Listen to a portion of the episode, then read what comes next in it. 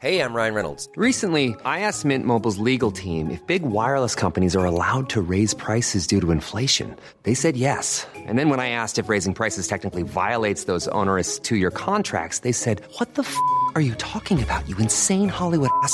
So to recap, we're cutting the price of Mint Unlimited from $30 a month to just $15 a month. Give it a try at mintmobile.com slash switch. $45 upfront for three months plus taxes and fees. Promo for new customers for limited time. Unlimited more than 40 gigabytes per month. Slows. Full terms at mintmobile.com.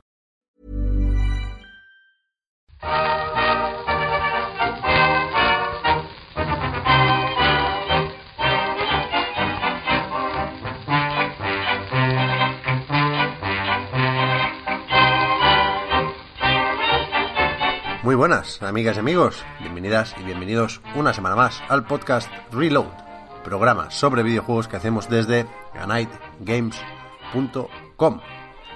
Vamos a saludar. Están en el Skype. Marta, ¿qué tal? Marta Trivi. Hola Pep, pues muy bien, muy bien. Me han dicho que en el reload anterior habrá estado un montón de, de indies y estoy pues, un poco enfadadilla por, por no haber estado, pero bien en general. ¿Hablamos de indie? Habla- o sea, los, los reivindiqué yo en un cierto momento, pero vaya. no- Ah, vale, vale, vale, vale. Bueno, sí. Verdad, verdad. Bueno, pero verdad. son las cosas que a mí me interesan, la Ya, reivindicación, ya. Sí, y no estuve aquí para Como- apoyar. Ya, ya, ya. Estaba pensando en el Outriders como juego indie y no me, no me cuadraba la cosa. ¿Tú qué tal, Víctor? Pues bien, bien, bien. Estoy. Pues esperando a que me llamen del, del hospital de consolas, tío. Yo la Play 4 ahí. a- Literalmente se llama hospital de consolas, la tienda serio? donde he llevado el. Sí, sí. Víctor, pero eso es muy cute. Sí, bastante guay, la verdad. ¿Y qué le van a hacer? Pues limpiarla, cambiarle la pasta térmica, en fin. ¿En serio? Algo básico. La gente ya me está insultando en redes sociales, los haters, Porque no lo has hecho tú. por- porque dicen que es fácil de hacer. Claro. Pues ven tú a mi casa y hazlo.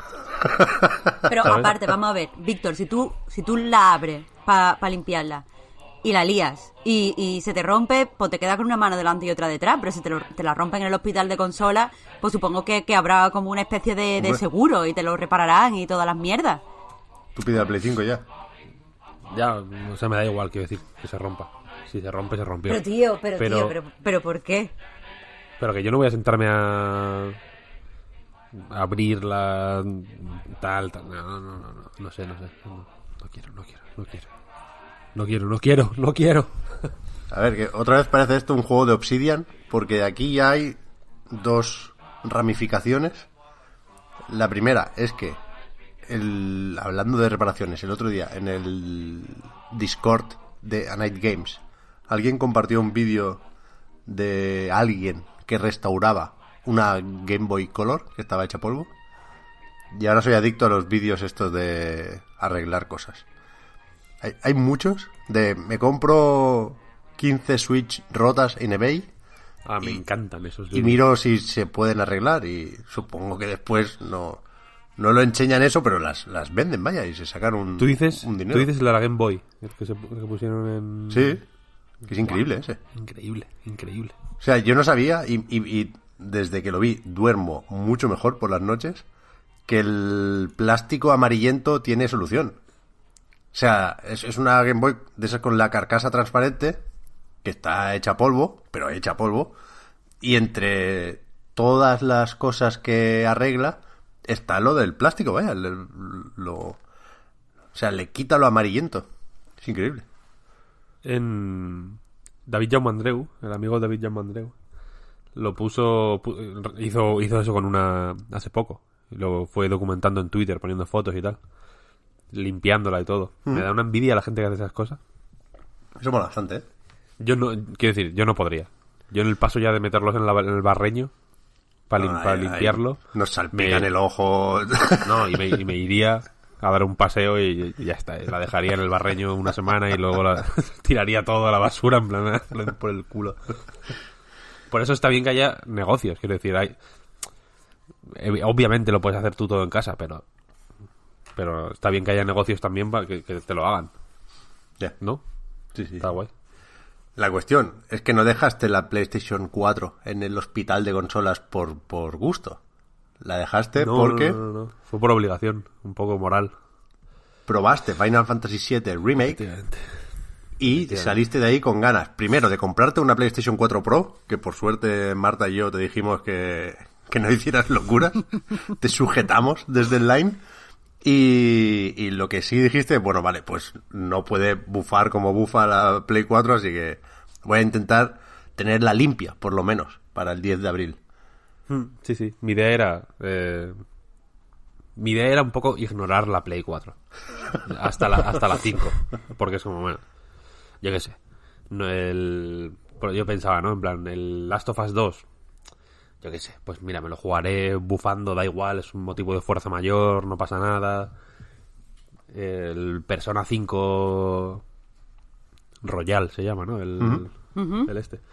Pues como no lo voy a jugar, son 100 horas paso de él, que le den por el culo a persona. Odio Atlus, putos chinos. Me puse como así a, a, a intentar convencerme a mí mismo de que podía ignorar la Play. Medio año, más de medio año, ¿eh, coño? Y, y efectivamente fui a jugar a, Final Fantasy VII. Eh, no puedo decir nada de momento porque toda la información está embargada, excepto que fui a jugarlo. Eh, y dije, no puede ser, no puedo, yo no puedo estar aquí haciendo el parguela, no puedo no jugar al Final Fantasy VII, es ridículo. Y, luego me puse a pensar y se me vino todo encima, ¿no? Porque tengo ahí el Yakuza Collection. Eso también son horas, quiero decir. Son tres putos juegos de 40 horas cada uno. Y no voy a dejar sin jugar. No, los quiero jugar, vaya. Está el Yakuza 7. Que es que está la gente ya. Están en Eurogamer ya haciendo avances y toda la hostia. Bueno, porque juegan con el Japo. Bueno, ¿qué más da? Pero eso saldrá en algún momento. Saldrá, saldrá, saldrá. ¿Sabes? Eso te, lo, te dicen, oye, que sale en agosto. Y tú, me cago en la puta que hago ahora. no, no puedes estar, estar así ahora mismo, ¿no? Entonces pensé, mira, pues hay que llevarla al hospital. Es una situación de emergencia, hay que llevarlo al- al- a las urgencias de las consolas. Es que no hay, no hay otra. Y efectivamente, ahí, está, ahí la tengo. Muy bien, muy bien. Como, o sea, he visto vídeos de... hace, hace tiempo, hace ya bastante tiempo, puse un... Bueno, es que, a ver, soy el tonto de los ruidos, porque solo hablo de esta mierda, pero... eh, ya No, mucha Víctor, gente también, me lo... también de las vibraciones. No solo del ruido. Ya, ya, ya, ya. Me lo tengo que hacer mirar eso. Eh, la cuestión es que alguien me ya me mandó, mucha gente me ha dicho lo de la pasta térmica, que es fácil, que lo pruebe, tal, no sé qué. Yo a veces lo he intentado, ¿eh? Hubo una época en el carrito de Amazon tenía como los ingredientes, digamos, para hacérmelo yo en casa. Que ya digo, not gonna happen, lo siento. La cuestión es que eh, un chico me mandó eh, dos vídeos de su consola que él había hecho porque hay mucha gente manitas. Y, y a todas a toda esa gente me quito el sombrero. Sois héroes del siglo XXI Eh, me mandó dos vídeos uno del antes y otro del después con el Rainbow Six Siege creo que era. Para que veáis que recuerdo hasta el juego. Y en el primero pues hacía un ruido como la mía un bufido imposible una cosa grotesca que debería estar pero realmente penada por ley. Contaminación acústica. Es literalmente. Verdad. Eh, y en la otra era después de la esta no y era silenciosa silenciosa magnífica. No era una Xbox One evidentemente. No se le pueden pedir peras al olmo. Pero estaba era súper razonable. Entonces ahora estoy estoy esperanzado. Si todo va bien pues igual este fin de yo qué sé me echo unos yakuzas Fíjate. Agustico. O eso o vuelvo al Warriors Orochi. Ah, Todo depende del hospital de consolas. Ahora que te ha salido la vena Xboxer, ¿pudiste probar el Bleeding Edge, la beta o qué, el fin de? No, que va, que va. Es que es complicado, lo de las betas tienen que dejar, el, el lunes tiene que funcionar la beta también, tío.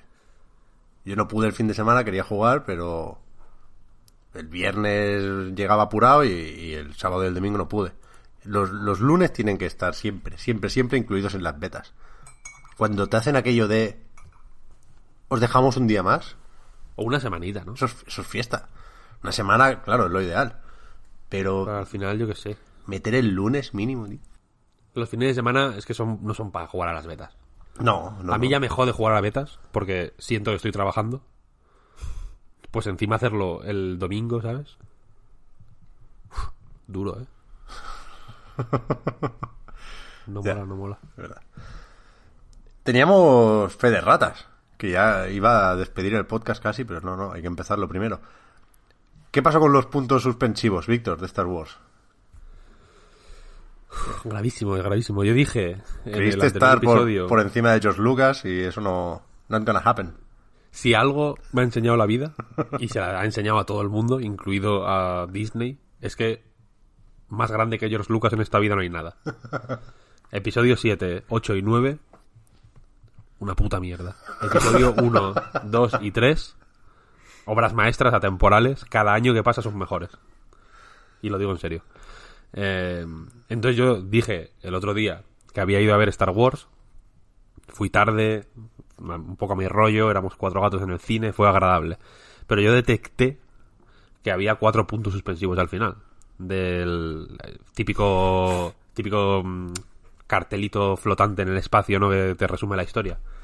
Que en este episodio 9, para entender la magnitud del ridículo, empieza con ¡Los muertos han vuelto! Como con eh, exclamaciones. ¡Wow! Es bas- bastante loco. El, el- es uno de los carteles de inicio más, más locos que he visto en mi vida. Ya ves, ¿eh? Total, que hay cuatro puntos suspensivos al final, ¿no? Y pensé, tío, esto se comprueba, ¿no? Y luego, pues, renderiza de nuevo. También hay otra fe de ratas del, rende- del renderizado, ¿eh? Es verdad. Yo me, me, me calenté la, la boca la semana pasada sin, sin sentido. Eh, y va- y hay cuatro, ¿no? Y la cosa es que, por lo visto, esto es así en todas las películas de Star Wars. Porque es un supuesto error que ocurrió en el, en el episodio 4, cuando no era episodio 4 siquiera, ¿no? Porque el- el- la primera película no era episodio 4 al principio, eso es lo...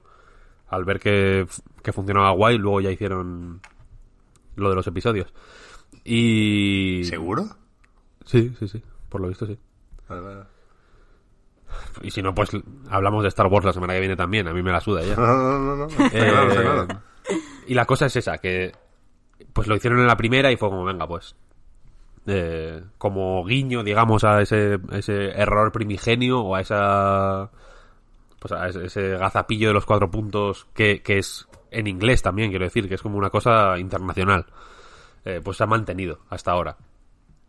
Por, por eh, digamos, decisión creativa de George Lucas. George Lucas es un genio, como, como sabéis, y entonces de ese pequeño, esa pequeña errata, le dio la vuelta, le hizo una puta llave de judo a la errata y la convirtió en un, en, un- en una cosa de estilo, ¿no? Hombre, que es lo que hacen los grandes artistas.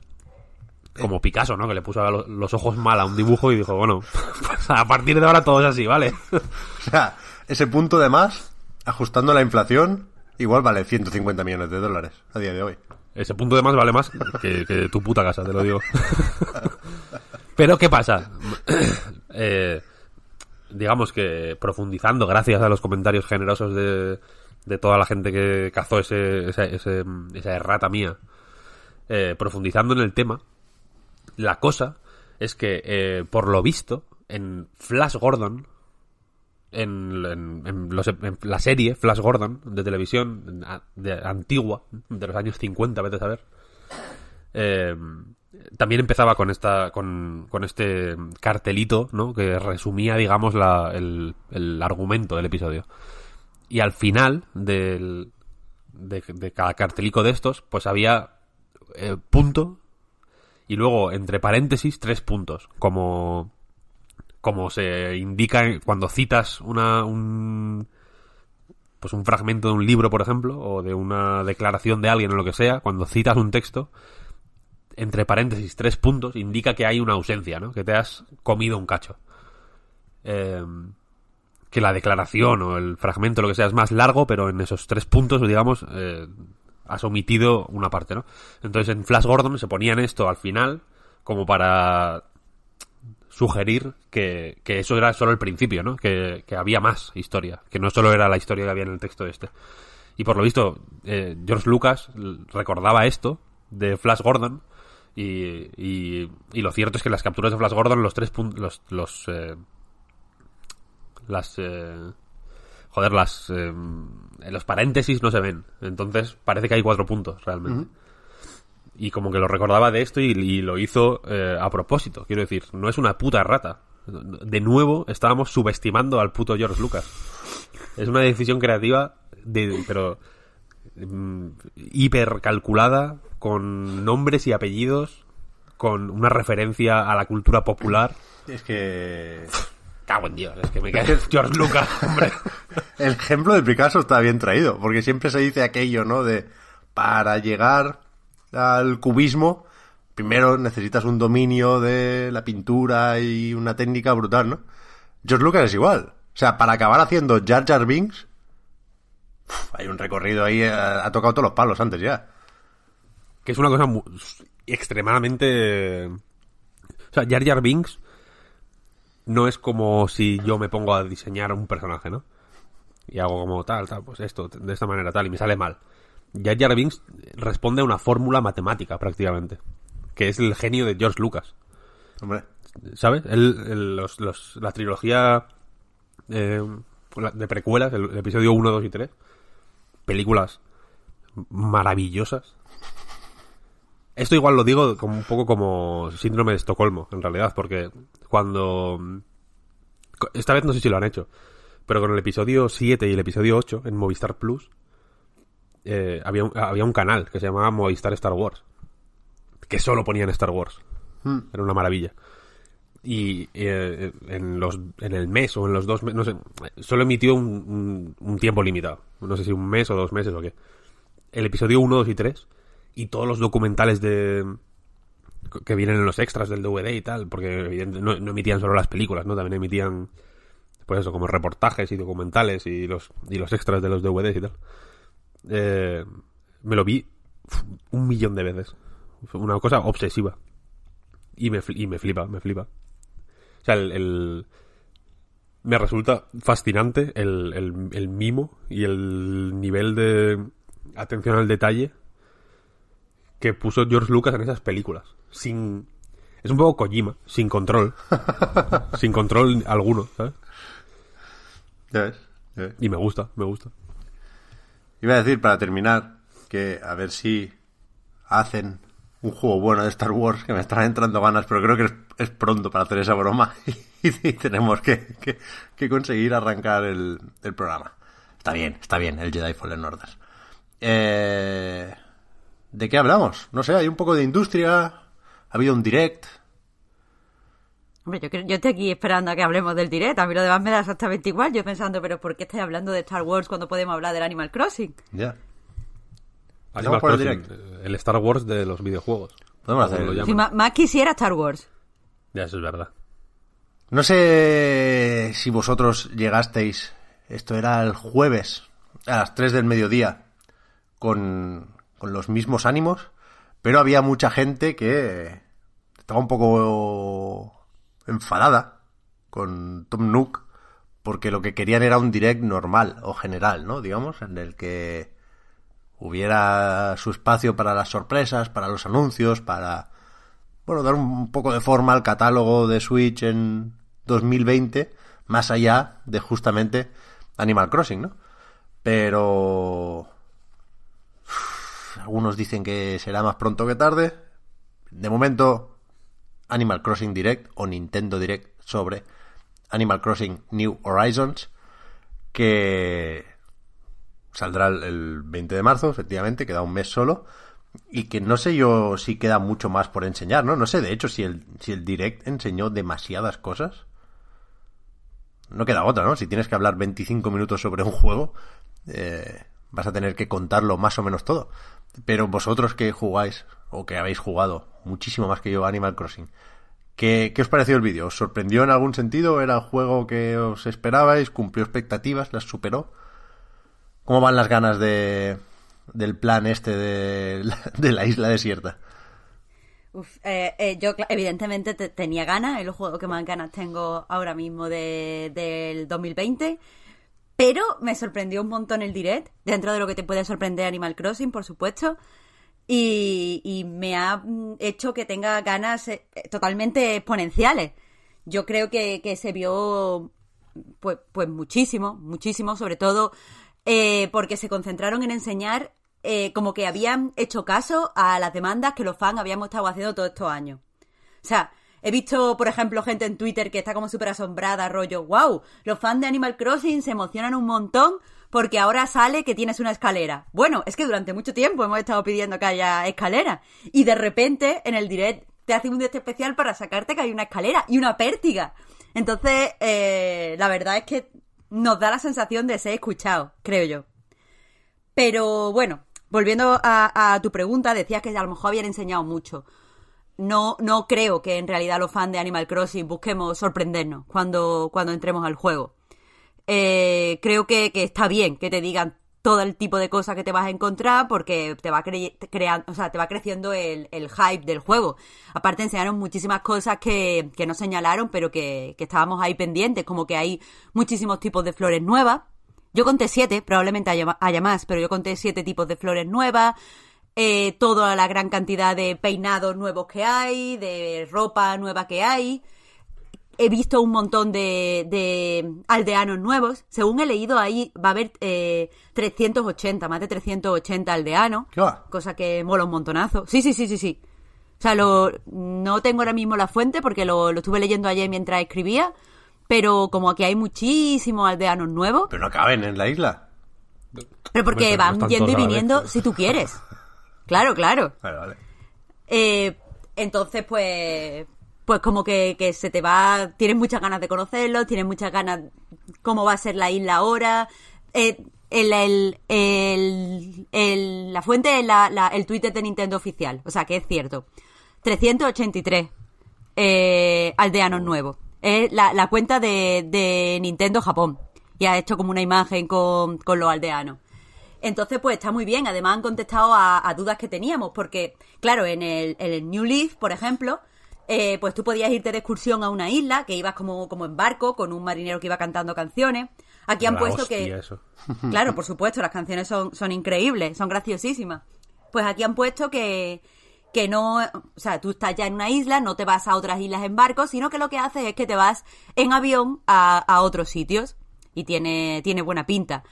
Eh, nos han aclarado también eh, que, que evidentemente, como, como decíamos mucho, llegamos a la isla y llegamos desde cero. Eso significa que vamos a tener mucho más control que en otro Animal Crossing. Cosa que mi sueño hecho realidad, porque una de las cosas que más me jodía del Animal Crossing es que llegabas y en el fucking pueblo ya había gente viviendo y tenía las casas puestas y es como me estáis rompiendo la estructura del pueblo.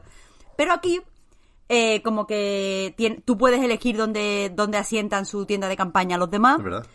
donde asientan la tuya, entonces como que puedes personalizar la isla, puedes, eh, y así en un futuro puedes poner los puentes como tú quieras, puedes hacer los caminos como tú quieras.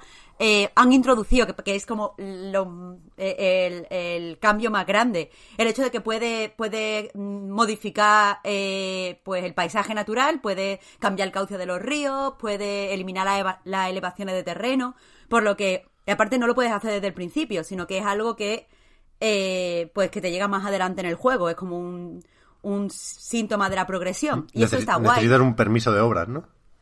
Sí, Que te ponen el casco ahí. Bastante guay eso. Sí, está muy guay como lo han empaquetado todo, que eso es otra cosa que, que me di cuenta, que ahora lo comento. Pero el caso con esto es que está muy guay que llegue eh, posteriormente, porque una cosa que a mí me gusta de Animal Crossing es que todo el mundo puede empezar a jugar. Es un juego que tú nunca has cogido un videojuego en tu vida, pero puedes entrar en Animal Crossing. Y me daba miedo de que si aquí empezábamos desde cero, pues la gente, eh, o sea, la gente que empiece de nuevas, pues se abrume ante tantas opciones. Pero está guay que tú vayas a poder, pues, moverte por el pueblo, ve qué caminos te gusta tomar, ve qué estructura te gusta más, y entonces es cuando puedes modificar la isla para que te favorezca al, a, pues, a la rutina que te has creado en Animal Crossing. Y eso está muy guay.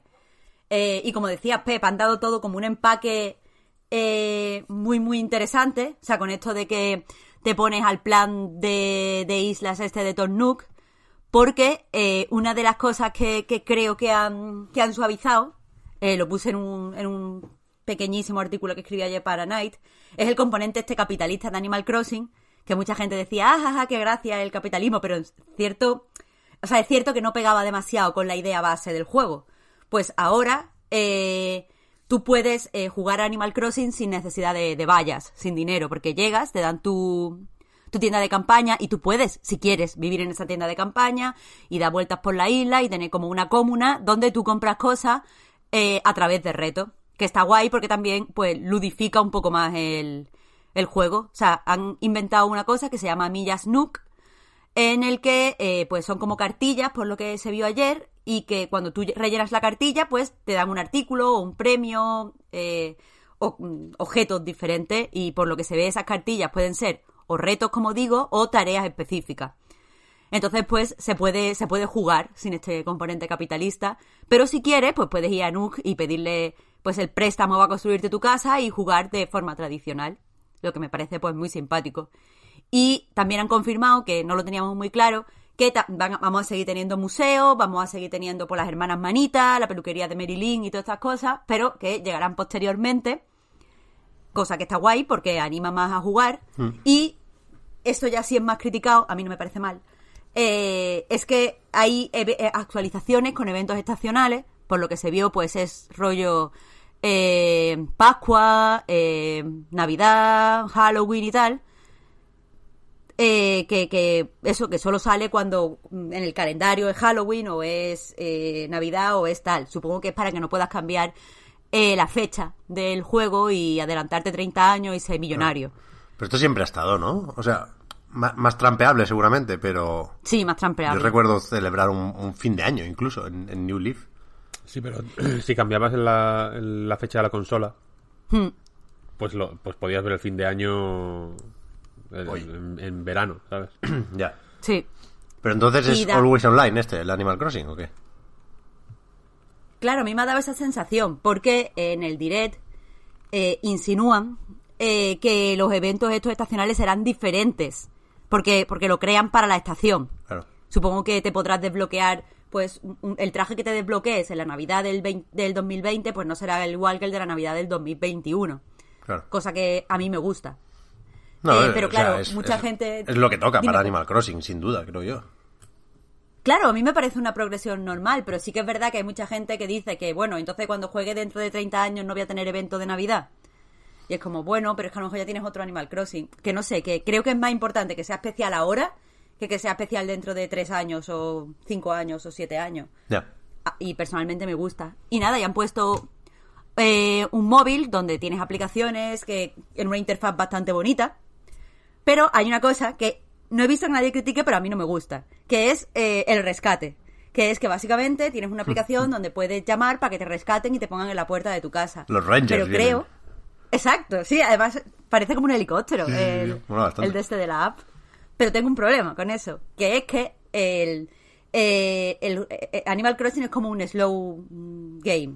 O sea, ir a los sitios es parte del juego y tardar tiempo en ir y explorar tu isla y recorrer los caminos es parte del juego. Si de repente tienes un botón que te deja en la puerta de tu casa, Ya.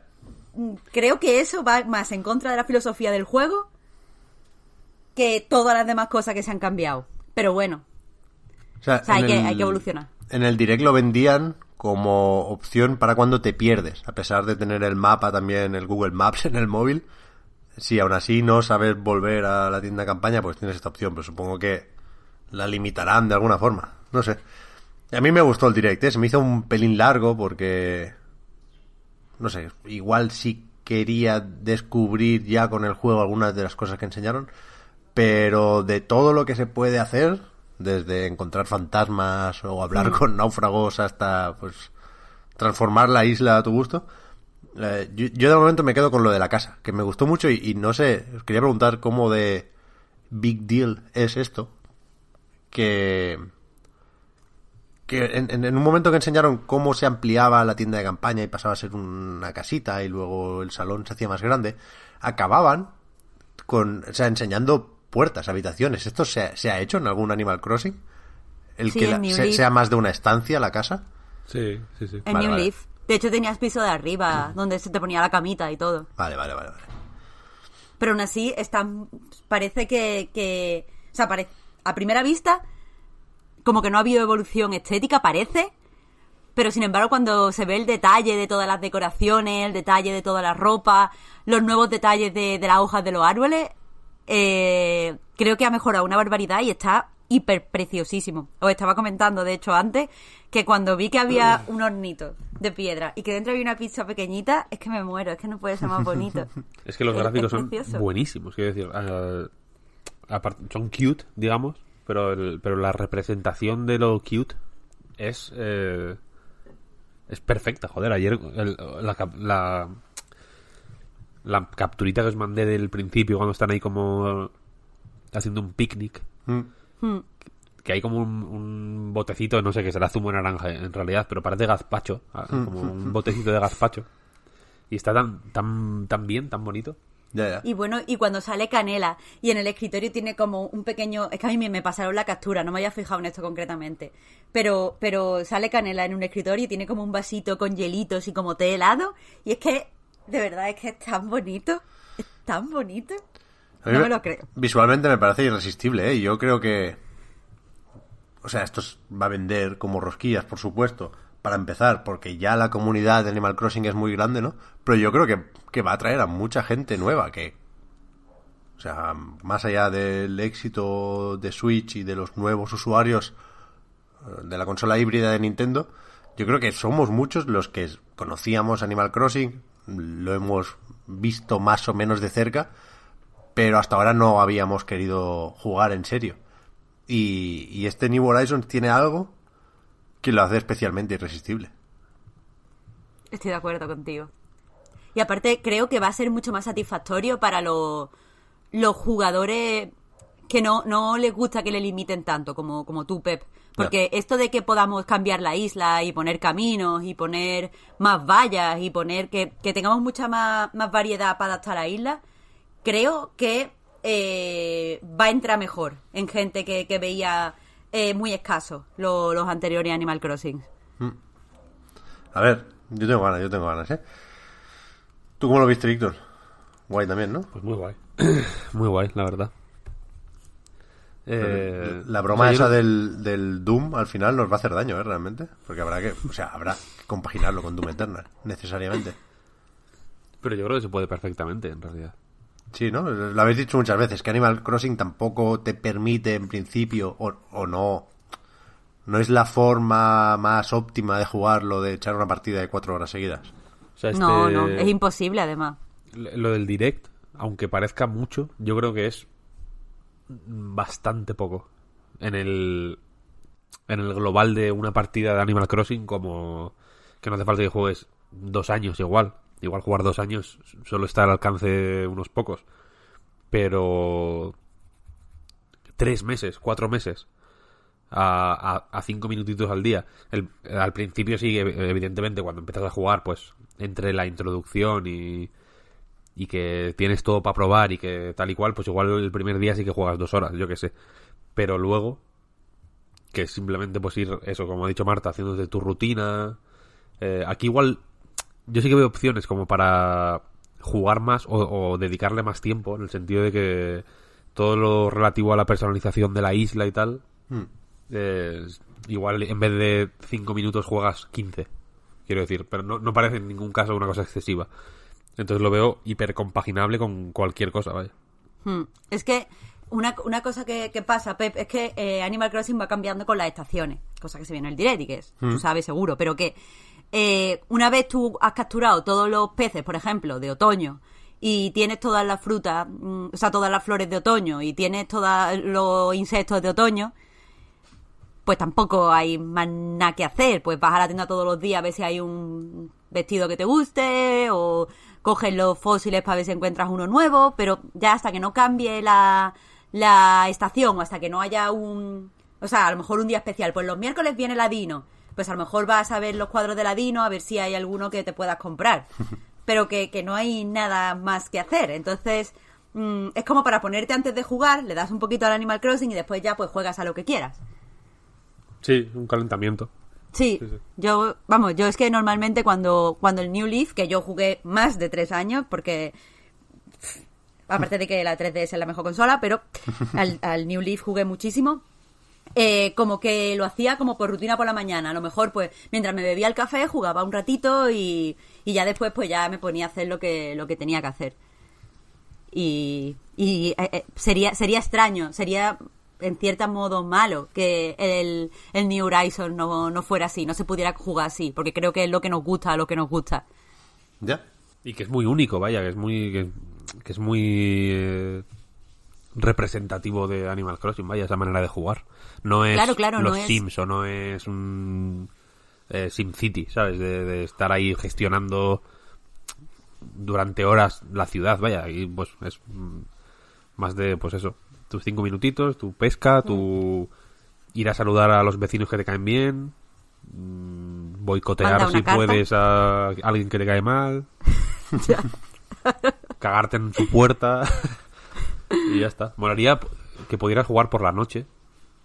Bueno, en Animal Crossing, por si alguien no lo sabe, la hora a la que juegas es la hora del juego. Quiero decir, si juegas a las 3 de la mañana, en el juego son las 3 de la mañana, ¿no? Bueno, y eso afecta a los, a los mm, insectos que te encuentras y a los peces Claro. y a todo. Y a, y a la rutina de, lo, de los aldeanos. Claro, claro, claro. Y hay cosas que solo salen pronto por la mañana, etcétera, etcétera. Eh, pues molaría poder vandaliz- vandalizar por la noche las casas de la gente que te cae mal, ¿no? Como tirarles cosas a las 3 de la mañana que sea como, pero ¿qué, qué, qué pasa? ¿Qué pasa? ¿Qué pasa? Y que por la mañana te digan, ayer no veas lo que me ha pasado, madre mía, me han tirado piedras, ayer a las 4 de la mañana empezaron a tirar piedras en la ventana, qué, qué puta locura esta isla, están todos locos. Yo vi, o sea, aparte de, de- de ese fantasma más o menos simpático, ¿no? Parecía del Yokai Watch que salía en el direct. Es verdad. Eso la gente lo, lo aceptó, pero lo- luego vi a otros medio escandalizados porque en, en otro momento de pasada se ve una tumba, que es, Tío, pero que es más gráfico pero incluso que el fantasma, ¿no? En tanto que más realista o menos gracioso y simpático. Puede, Pero- puede- pero puede que ya vio tumbas un punto antes, ¿eh? siniestro Animal Crossing ahí. Pep, que no, que ya vio tumbas antes. Es que no Sí. sé por qué se está extrañando la gente. Que, que te puedes comprar tumbas en el de este de decoración de Halloween. de ¿Cómo se llama? Happy Home se llama el de. El de. El que hace muebles. Víctor, tú has jugado. Eh, porque leí en Happy Night Home- Tour Happy. Home Designer, creo, sí. algo Happy. Home Design. Pues, pues ahí puedes hacer tumbas de decoración. Vale, de, vale, de- vale. de Halloween. O sea, que tumba vio siempre. Que otra cosa es que debajo de esa tumba haya un muerto. Claro, pero tumba más fantasma, Fantasmas también ha habido siempre. Sí. En GameCube también había Eh, fantasmas. pues Entonces no hay nada nuevo aquí. Nos la No en Lego. nos la en- Claro, no. Si O sea, las cosas, sé. las cosas nuevas son relativamente pocas y muy concretas. ¿eh? En plan, lo de los puentes y lo de las escaleras, Mm. hiper nuevo, fantástico, acojonante. Bueno, y la pértiga, que eso es súper la útil, ¿eh? pértiga, maravilloso. Porque efectivamente antes había que dar unos rodeos a veces de cojones. Sí.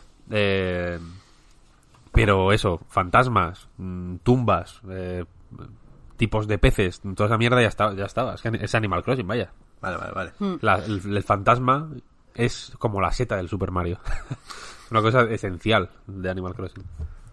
Guay, guay, Claro, guay. pero la gracia es que no te lo encuentras siempre. Ya, yo espero que no sea Always Online, te digo. Eh, Llevo pensando en esto desde que lo dijisteis. Porque sería una mierda, ¿Pero por qué? realmente. Porque, ¿y cómo juegas cuando te vas por ahí? Yo qué sé. Ya, claro. A ver, supongo que lo Mm. ideal sería que si no estás conectado no hay eventos. ¿No? O que hubiera algún tipo de evento predefinido. Es que no sé, no sé cómo, cómo resolver esto. O sea, me jode, eh, pues yo qué sé, imagínate que en Navidades te vas con la familia a, a una casa rural y no hay internet. Yo qué sé, no lo sé. Cual- cualquier, cualquier situación, seguro que a todo el mundo se le pueden ocurrir mil situaciones en las que no hay internet. Eh, cada vez menos, en realidad. No sé, pero que no haya uno de enero. Pero es que no sé, porque, porque cuando, cuando New Leaf, eh, Nintendo como que estaba intentando que todo el mundo sacara la, la 3DS de casa. ¿Sabes? Como que hacía cosas como lo de contar los pasos y todas esas cosas. Y era parte de la filosofía de la consola, pero no creo que lo esté intentando con Switch. Así que no estoy segura que, de que haya pensado que la gente vaya a jugar fuera de su casa al Animal Crossing. No lo sé, no lo sé, no lo sé. Lo veo Porque como que la Switch no la venden para sacarla. O a mí me da es, esa sensación. Es verdad que es. A lo mejor estamos. O estoy. Intentando ver dónde no hay nada, ¿eh? Pero. A lo mejor es significativo que la edición especial de Switch con espada y escudo fuera la Lite, que también acaba de salir, ¿no? Y la de Animal Crossing sea la Switch normal, la híbrida, la que también es de sobremesa. No sé, no sé, no sé. Conflictivo. Yo lo veo conflictivo. Ya, ya, ya, puede ser, puede ser un problema, ¿eh? Pero vaya. Pff, Compartir datos con el móvil es casi siempre una buena solución. O una solución, si más no. En fin, decía lo de. Lo de la industria. Rápidamente, ¿eh? Porque a veces. Decidimos no hablar de adquisiciones que nos parecen más o menos pequeñas. Esta no creo que sea pequeña porque hay unos cuantos millones de dólares por aquí. Pero. Quizá no es algo muy, muy sonado. Pero es que entra dentro de una tendencia por parte de Embracer Group que, creo que hay que, que pasar lista, vaya, o hay que tener en mente hasta qué punto se están haciendo grandes estos suecos, porque, bueno, eso, Embracer Group, que son los que tienen ya THQ Nordic, Coach Media y Deep Silver y alguno más, han comprado Saber Interactive, que es una compañía moderadamente grande, 600 trabajadores, oficinas en creo que eran seis países, y que han ido haciendo sus cosillas. Siempre, siempre decía yo en la noticia que siempre va saliendo su nombre, ¿no? Siempre va apareciendo porque mm, hace ya unos cuantos años hicieron aquel Time Shift, que lo digo así como intentando recordar o pensar más de la cuenta porque siempre lo confundo con el Singularity. Había este tipo de first person shooters en ese momento y me da un poco igual confundirlos porque me gustaban bastante los dos. Sí, sí. Y después trabajaron mucho colaborando con, con 343 Industries en la franquicia Halo, ¿no? Suyos son los los Anniversary Editions, la- lo- los remakes de Halo y Halo 2. Y, y últimamente pues también se ha hablado bastante de ellos porque hicieron el, el port de Witcher 3 a Switch. Pero quizá lo más importante, lo, lo que tenemos que mirar para entender esta adquisición, que por cierto, si, si os va eso, ya que no siempre nos dicen cuánto ha costado, pues estos son 150 millones de dólares de entrada, 100 millones en efectivo, 50 en acciones, lo explican súper bien en la nota de prensa, ¿eh? está detalladísimo todo.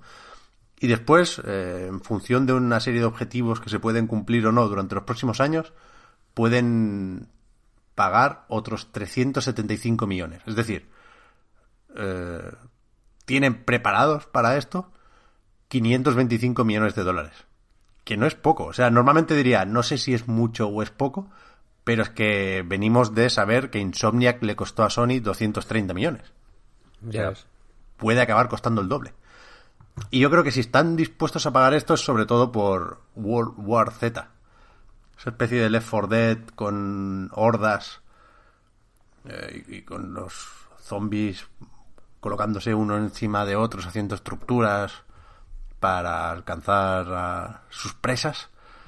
Que es, es el típico juego que es más o menos fácil ignorar si no estás muy en el PC, por ejemplo. Entiendo que, que ha salido en otras plataformas, pero entiendo que es sobre todo de PC. Pero que esto ha colocado más de 2 millones de copias. O sea, publicó unos muy buenos resultados, Saber, el, el año pasado. Y yo creo que por esto los han comprado. También se hablaba mucho de la versatilidad de- de- del estudio, porque son americanos, pero tienen oficinas en muchos sitios, porque lo mismo te hacen un port optimizando no sé qué motor, que te licencian no sé qué, porque tienen experiencia como editoras también. Y, y bueno, supongo que, que Embracer Group valora eso. E insisto, a mí lo que me sorprende más es hasta qué punto está creciendo esta gente, ¿eh? porque ahora tiene, o sea, Saber se queda como ellos lo llaman grupo operativo independiente y son esos cuatro, THQ Nordic, Coach Media barra Deep Silver, que es el mismo, Coffee Stain, que son los del Coach Simulator, que también funcionan como sello editorial, ¿no? También van publicando cosillas de otras. Y después está Amplifier Game Invest, que tienen varios estudios dentro, son, son más pequeños, pero que compraron hace unos meses Starsier, por ejemplo, los del Little Nightmares. Con lo cual, ojo, o sea, de vez en cuando, cuando toca hacer, pues, es- o sea, como ahora, esto viene de presentar los resultados del último trimestre, ¿no? De vez en cuando sale la noticia de THQ Nordic dice que tiene 60 juegos en desarrollo para este año, ¿no? O locuras así, igual 60 no, pero 30 sí, muchos, muchos, muchos. Sí, sí. Y, es que realmente es, es, es impresionante la cantidad de, de cosas que tienen. Que a lo mejor les falta el super pepinazo en, plan Ubisoft. Pues ahí está el Metro intentándolo y algunos más, pero vaya, yo creo que que incluso sin eso, incluso haciéndose fuertes en aquello que antes llamábamos doble A, están, están dando forma a un, perfil de compañía que me parece muy interesante. Ahí está el Biomutant también, que no llega nunca. Publicaron como una especie de carta medio disculpándose, medio diciendo que el desarrollo sigue, pero no dando fecha. No, no, no son Rockstar, pero, pero no sé. Creo que hay que tener en cuenta hasta qué punto hay compañías y estudios metidos aquí dentro. Un montón, vaya. El... Yo es que no. Bueno, por. por, por eh, estrafalario dentro del, de la industria del videojuego más estándar, digamos. eh, me, me cuesta como pe- pensar algo eh, elocuente sobre ellos, vaya, porque son un son un cajón desastre de primera categoría. Sí. Por, por géneros, por eh, scope de los juegos, por todo, en realidad, quiero decir. Tienen, que tienen un poquito de, de todo. Pero es verdad que si... O sea, el, el- lo raro que veo aquí es que si no... Que tienen mucho por donde cortar. ¿Sabes lo que quiero decir? Que igual hay estudios que con los resultados que tienen o, o me lo pienso yo, ¿eh? Con los resultados que tienen, siendo independientes, podrían eh, mantenerse en activo y siendo parte de un conglomerado, tienen, pues, un poco inevitablemente, la, el San Benito o la, o la, o la imagen de eslabón débil que, que hay que cortar, ¿no? Como, como yo que sé, como... Bueno, esto sí que lo hacen todos los, todas las compañías, quiero decir, como ha hecho Microsoft, como ha hecho Electronic Arts, como ha hecho todo el mundo, en realidad, ¿no? De cortar eslabones débiles. Porque han vendido 50 millones en vez de 51, ¿sabes? Mm. O sea que los objetivos, ahí luego ya depende de cómo... No me meto, pues no lo sé, quiero decir. No, no sé cómo están los cada trato eh, diseñado o cuál, cuál es el objetivo final. Yo dudo que THQ Nor- Nordic tenga objetivos a corto plazo. Entiendo que todos son mínimo a medio, ¿no? Porque nadie compra, nadie hace esta cantidad de adquisiciones esperando que, que mañana ya dé resultados muy inmediatos, ¿no? Pero que entiendo que, que no sé, que el que, el- que es más puedes tener más mangancha contigo mismo que si te, que si la manga te la ponen otros, ¿sabes lo que quiero decir? Sí, sí, sí. A ver, con esto de Saber han aclarado que no habrá ni reducción de costes, ni van a cerrar ni despedir a nadie en principio. Y, y- ¿no? Y ojalá amplíen, ¿no? Si, si estos tratos sirven para algo, claro, claro. que sea para eso, ¿no? Para reforzar mm, todos los estudios. Sí, sí. Y, y que tampoco pretendía mirar más allá de nada, ¿eh? Que, es verdad que me ha quedado un- poco más largo de lo que esperaba y, podría parecer que esto era un alegato en favor de Embracer Group y no, no sé absolutamente nada más que vosotros sobre ellos, ni, ni, ni me interesan más que a nadie, ¿eh? Simplemente era para decir, cuidado con esta gente que, que empieza a ser muy, muy, muy grande. Y de hecho, estaba mirando, tenía esa duda. Me sorprende que de todo lo que han comprado, no se hayan quedado con, con los ucranianos del metro, con 4A Games. Que, que tendrán, supongo, un buen contrato de o acuerdo de colaboración, ¿no? La saga Metro creo que les beneficia mucho a los dos. Pero me sorprende que no los hayan comprado, la verdad. Ya, Según Por- Wikipedia, siguen siendo private. Porque tampoco creo que... O sea, Metro no sé cómo de valioso será. ¿no? Igual sí. Hombre, bastante, ¿eh? Ahora acaba de salir Sí. en, en Steam un año después de, de que se publicara en la Epic Games Store, con cierta polémica, pero también con moderado éxito. Y decían que en los primeros días había vendido 200.000 copias, que está bastante bien en, en- en Steam un año después del lanzamiento. Sí, sí, no, sí. O sea, yo no digo que no, que no tengan éxito o, o tal, pero que no les veo. O sea, no sé hasta qué punto la, la marca Metro. el- porque solo han hecho Metro, esta gente, en realidad. No, Sí. tienen, no tienen nada más. Sí, sí. No sé hasta qué punto es eh, tan. Eso, tan, tan valioso. vaya. Ya. Yo, yo creo que es la franquicia con más potencial. Y mira que tienen 800.000, ¿eh? Pero creo que es la que tiene más potencial de, de todo en Brazer Group. Mira, dice que tiene 150 franquicias. Como Saint Row, Goat Simulator, The Thailand, Darksiders. Yo no sé hasta qué punto estos quieren hacer cartera para engordar su propio valor, vaya. Porque tienen mucha mierda. Quiero decir, han comprado Purrela a, a las puertas. Hombre, a ver, han comprado hasta el nombre, THQ Nordic. Sí, no, no, pero aparte, quiero decir, de, de- de marcas míticos juegos que te acuerdas porque mm, los viste en la Micromanía en el año 98 y pero que no has jugado en la puta vida y, y que nadie más se acuerda, ¿no? Como que han comprado marcas a, a- a cholón. de- Sí, sí, no, no, que es, que es saldo, digo compañía yo. de, de subastas, vaya, como en los reality, de abrir el almacén y encontrarse ahí el Kingdom of Amalur y decir yo. Es que estoy pensando en otro. Outcast. Es, es suya también. Creo que compraron Outcast. Que es un juego que ni te acuerdas de cuál es. Y, y tienen, y tienen muchísimo, evidentemente. De esas 150, ¿cuántas tendrán un valor que digas esto chana, no? Por- Porque, hay- joder, eh, en las famosas subastas de THQ Nordic, yo creo que hubo cosas que no se vendieron al final. Alguna quedó por ahí, sí. Por pero, eso. pero la gran mayoría las tienen ellos. Sí, sí, pero que fíjate hasta qué punto eh, hay cosas con poco valor que ni para tenerlas quiere la gente. Ni para ni pa hacer fondo de armario.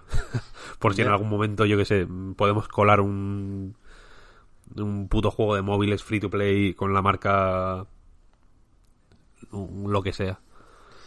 Ya ves. Estaba pensando ahora. Podemos haber comprado nosotros algo. Una oportunidad perdida. Ya. Ya, estaría bien. Igual se puede comprar alguna por los loles. Hay que, hay que informarse. Estaba pensando en The Thailand, ¿eh? Que, que lo he leído ahí como si nada. Y, y ahora me está viniendo otra vez todo el culebrón del 2. Que ya recordad que ni siquiera lo hace Sumo Digital, ¿eh? Que lo pasaron otra vez a otro estudio, en este caso interno. Que era el de Dan Buster. el que hizo verdad. Homefront The Revolution. Y que por ahí lo deben tener, vaya, ya por supuestísimo esto va, si es que va a algún lado, va para la Next Gen. Pero, joder, es curioso. Con- con- parecía que sí, con The en cierto momento, ¿eh? Y no han sabido gestionar. Pero bueno. A ver el, Biomut el Biomutant ese bueno. No quería enrollarme porque al, al empezar a pensar de qué íbamos a hablar hoy, preguntábamos a Víctor si se podía ya lo de Final Fantasy y hostia, hablábamos del, del eh, Warriors Orochi 4, como si no hubiera salido esta semana Bayonetta. Ya. yo, no- yo quería ignorarlo. De alguna manera. Yo I- también. ignorarlo no se, no se puede ignorar. Yo quería ignorarlo por. por como. como toque a los haters. ¿Sabes? Si podemos ignorar a Bayonetta y a Vanquish, os podemos ignorar a vosotros. También. ¿Sabes?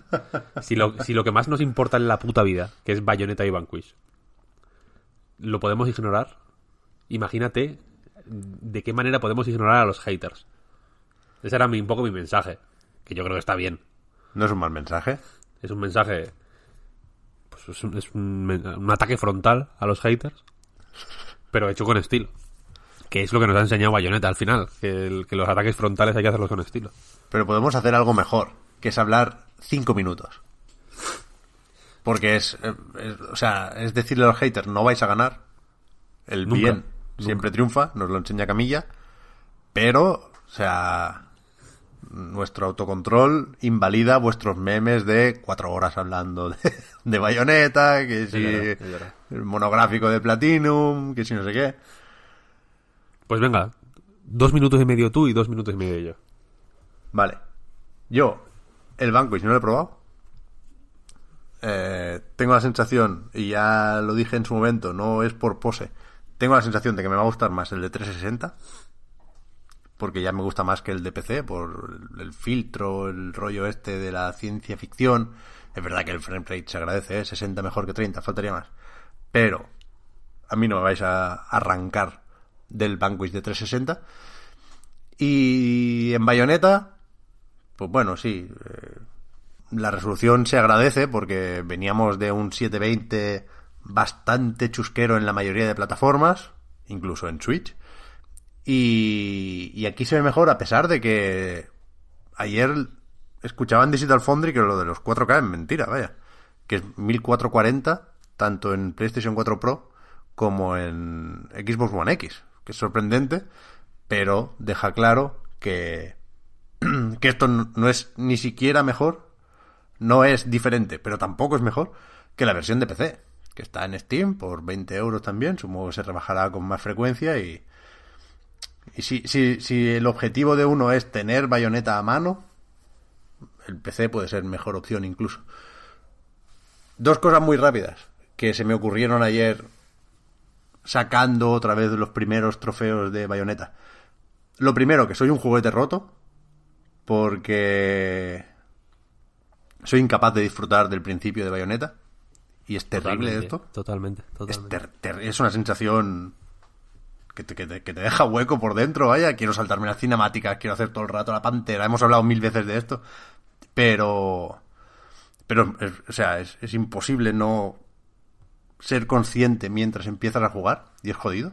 Bayonetta 3 ya, por favor. Y después que. Ayer decía que me toca un poco las narices que en, lo que se pretende vender como una fiesta, ¿no? Porque es una fiesta. Hablan del décimo aniversario. Eh, Platinum no está invitada.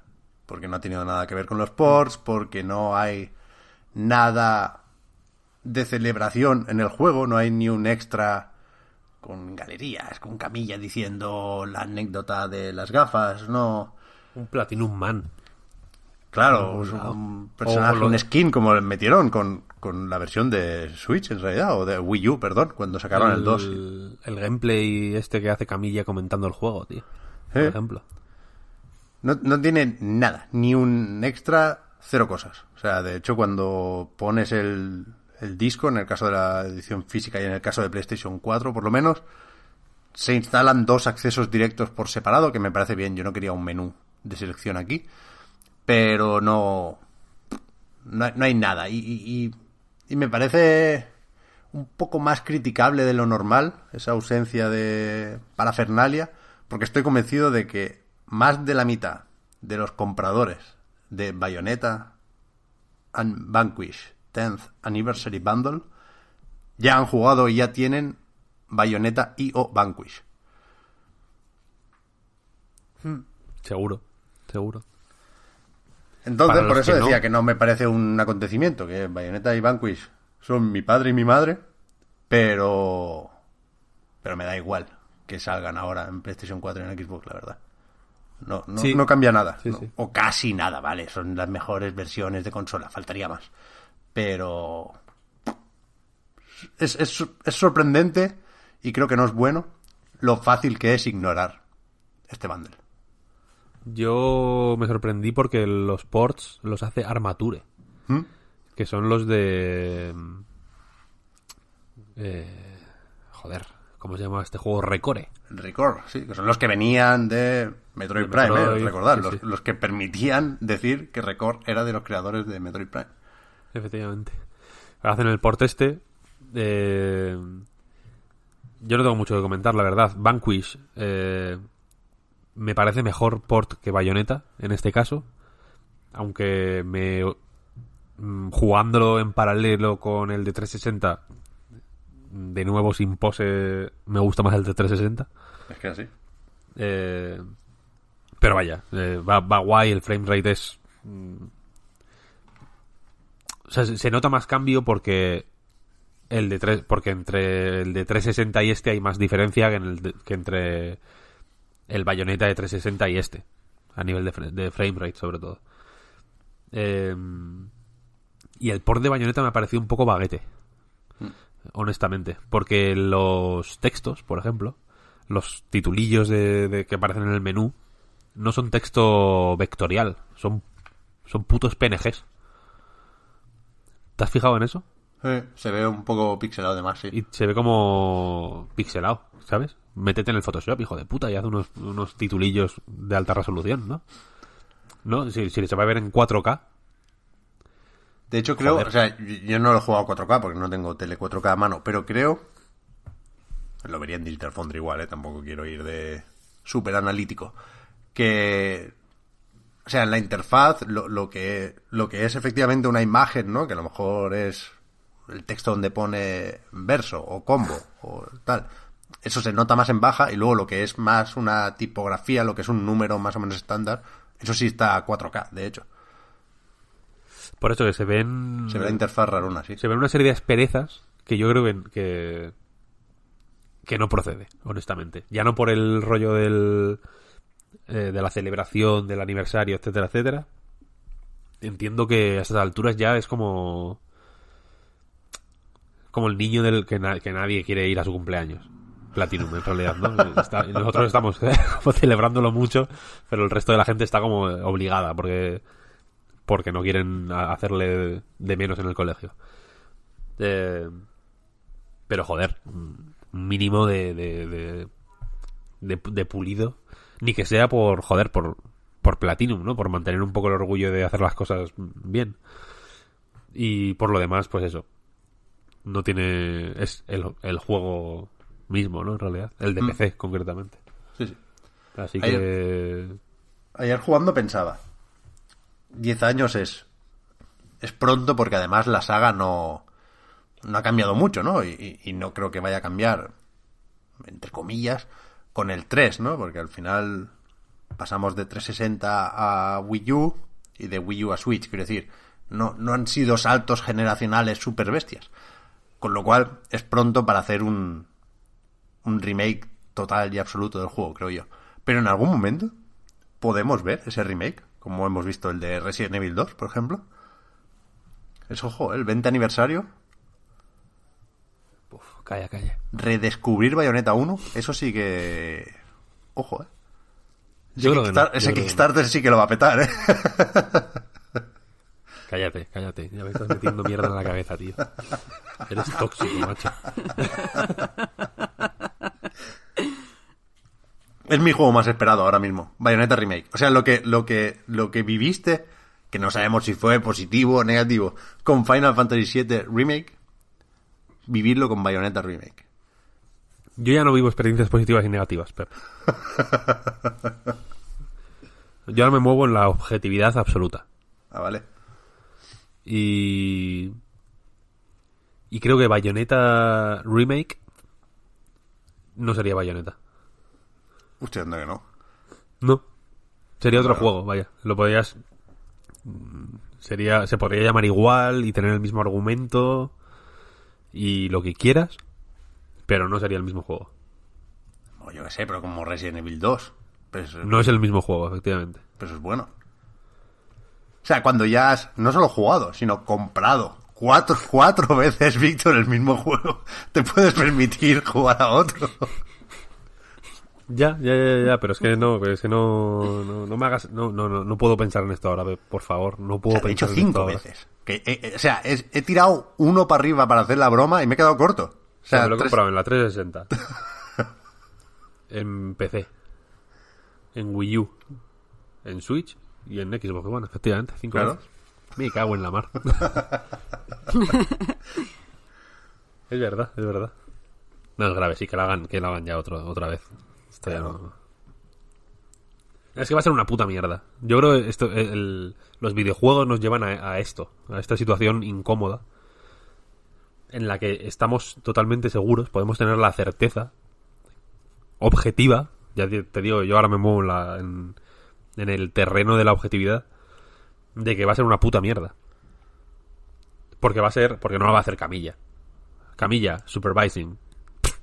Es que igual no lo hace ni Platinum. El supervising de, de- eh, pues mira, peor me lo pones. Te lo va a hacer el grupo Saber Interactive, te lo va a hacer. Lo del Yakuza. Eh, iba- iba a ser una cosa. Pues en fin, alguien dirá, no, pero es que el combate es mejor, sí, ahora por fin es bueno. Los haters, evidentemente, dirán, ahora sí, ahora, ahora sí, ahora sí. Antes, antes no, ahora sí, porque tienen los gráficos buenos, ¿no? Porque, le- porque se le ven más los pelos. Como, ahora sí. Ahora sí tu puta madre, ahora sí. Que no, no, que no. Que es incómodo, que es incómodo. Que los... Hay que... No es que no, ten- no- ni Bayonetta 2 tenía que existir cada secuela que hay en, en el mundo de los videojuegos es un fracaso. Es un puñal en el en el corazón, iba a decir, en el estómago de la, de la, de la, de la creatividad y de, y de y del bien. Cada cada reunión que se hace en en los rascacielos más altos de Manhattan para negociar una secuela de un videojuego es un, es un tiro a la cabeza del, del, de, los, de los videojuegos como arte. ¿Son los videojuegos arte? Se pregunta la gente. No, no lo son. Son una puta tontería, tío. Stop the rock. Vamos a hacer... ¿Son, son Bayonetta y Vanquish arte? Sin duda. Sin duda alguna. Pero el Bayonetta Remake hipotético, fecha aproximada de lanzamiento, año 2030, ¿es arte? No, no lo es. 2029, perdón. 2029. No, no Yo, lo en, es, no lo cuanto, es, Pep. en cuanto acabemos hoy de grabar la prórroga, Yo estoy llorando ya, Pep, te lo digo. voy a empezar a hacer Bayonetta Remake en Dreams. Así me gusta. Lo que nos faltaba ya. Dreams, cuando sea en realidad virtual, será un poco como Ready Player One. Un poco, ¿no? Como que te podrás meter allá con Super Mario y Sonic. Hay un... Hay un GIF que me encanta, que salen Mario y Sonic como follando. ¿Lo habéis visto? No, no. Por suerte no, claro. Pues es buenísimo. O sea, es que eh, no se puede decir casualmente esa frase, Víctor. Es muy bueno. Y ayer vi un como un cómic que era como eh, la primera viñeta era un tío como mirando el móvil y ponía Sonic se pone por encima de Pikachu en la cartelera tal no sé qué por, porque la película de Sonic ha recaudado más que Detective Pikachu, ¿no? La segunda viñeta era el tío como mirando el móvil y fijándose en la frase Sonic se pone por encima de Pikachu. Era Sonic Tops Pikachu o algo así, en inglés. La tercera viñeta era Sonic, era el tío imaginándose a Sonic follándose a Pikachu. Ya está, Víctor. Y la cuarta era. y la está. cuarta ponía nueve meses después. Y salía No. eh, Pikachu sentado en una silla. Como, como justo recién parido. Y ponía, lo llamaremos Sonichu. salía como, como un Sonic bebé amarillo. Y, y salía como Sonic apoyando a Pikachu. No, no era una cosa, era una relación bonita en realidad, vaya. Y salía Sonichu ahí como el bebé de esta. Fíjate que yo hubiera hecho el Pikachu azul, ¿eh? Antes que el Sonic amarillo. ¿Ya? Porque ahí se puede confundir con Super Sonic, que ya es una parte del lore que dejará de estar, no, no la toques. Hostia, pero Pikachu azul.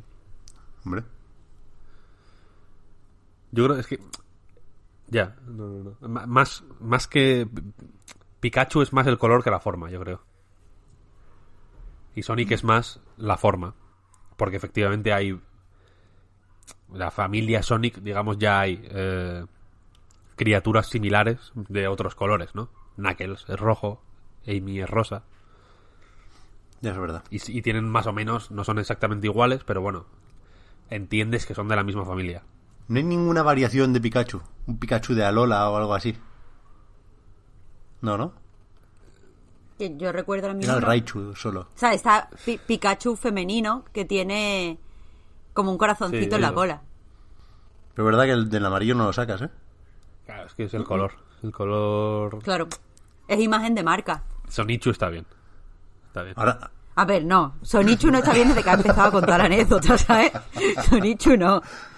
Ahora en el McDonald's dan cosas de Pokémon, tío. En el Happy Meal. Como un lanzador de monedas. Una Pokéball.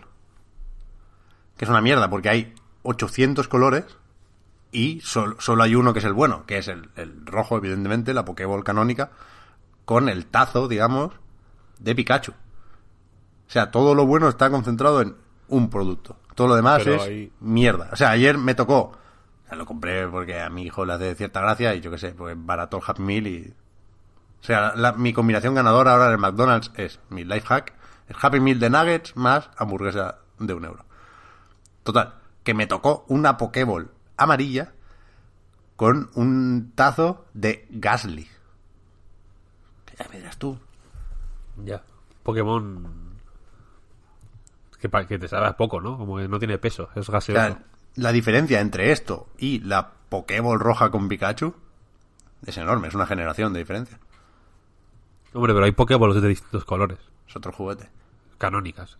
Bueno, pero la Super Bowl y tal, pero tienen una texturilla, tienen un dibujillo, ¿no? Aquí no, Y aquí la es... Sanabol, y la Aguabol, y mil cosas. Sí. Hay mil, hay millones, millones. En el Pero son espada no- y escudo son- hay decenas. Son como la común, simplemente de otro color.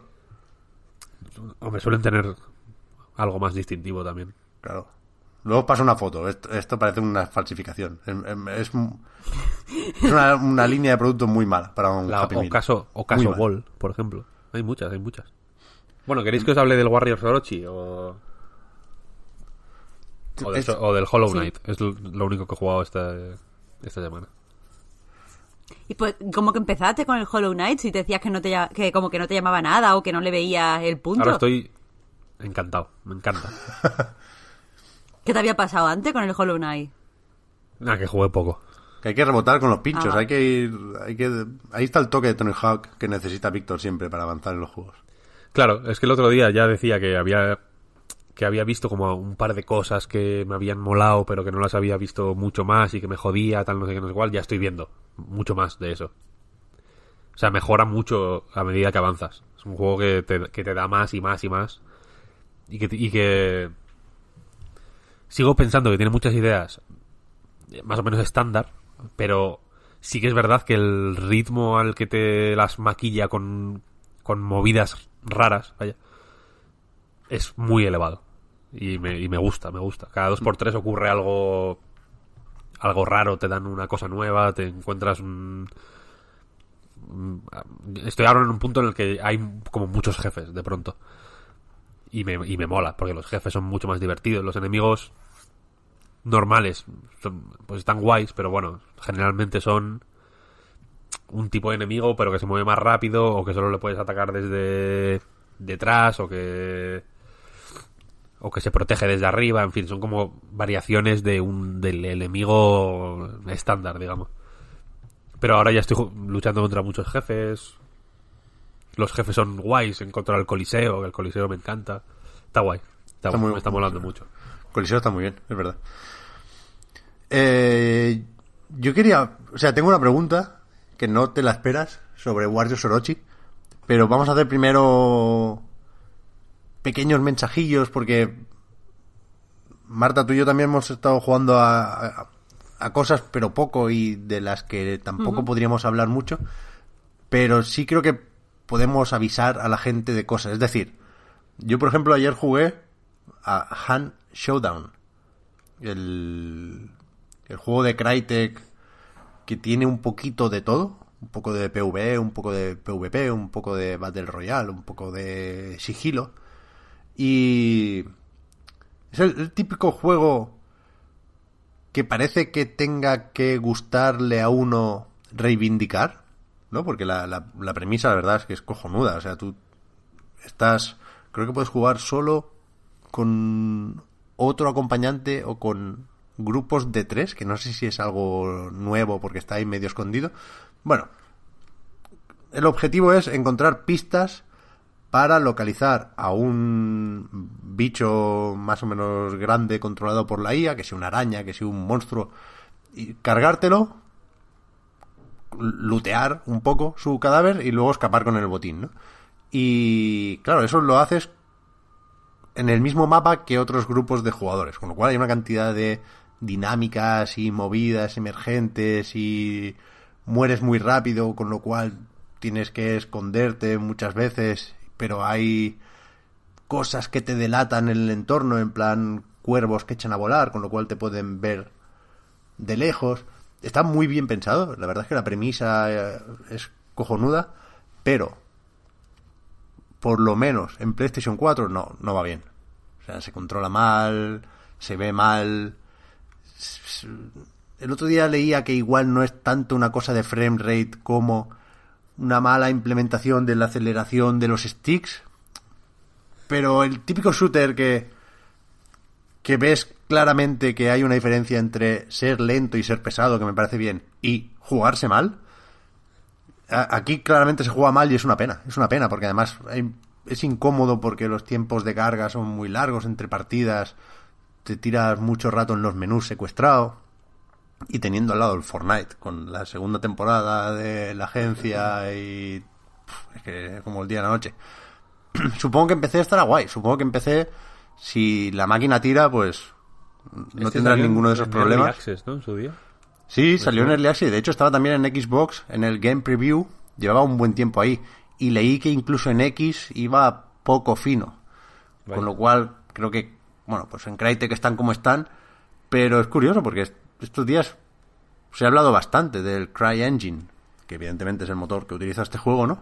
Y que en, en- en PC, hasta donde sé, se ve muy guay y es, es muy vistoso por aquello de los pantanos. La ambientación en Luisiana es cojonuda.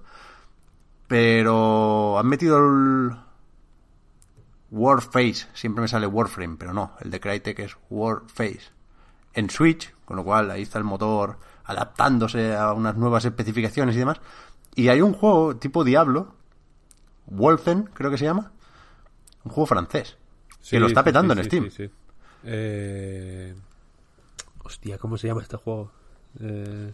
Wolfen, creo, ¿no? Con, o sea, con O, W. no, sí, leí sobre él en Rock Paper Shotgun el otro día. que se ve que, que está medio bien, pero tiene muchos bugs. Y, pero está vendiendo muy bien en Steam. Y es eso, utiliza el CryEngine. No sé muy bien por qué. Pero bueno, se ha dado por ahí. Que ahí sigue el motor y ahí sigue Crytek en principio, como resistiendo a pesar de que se las tiene con los de Star Citizen, que no se sabe muy bien cuál es su rollito con Amazon.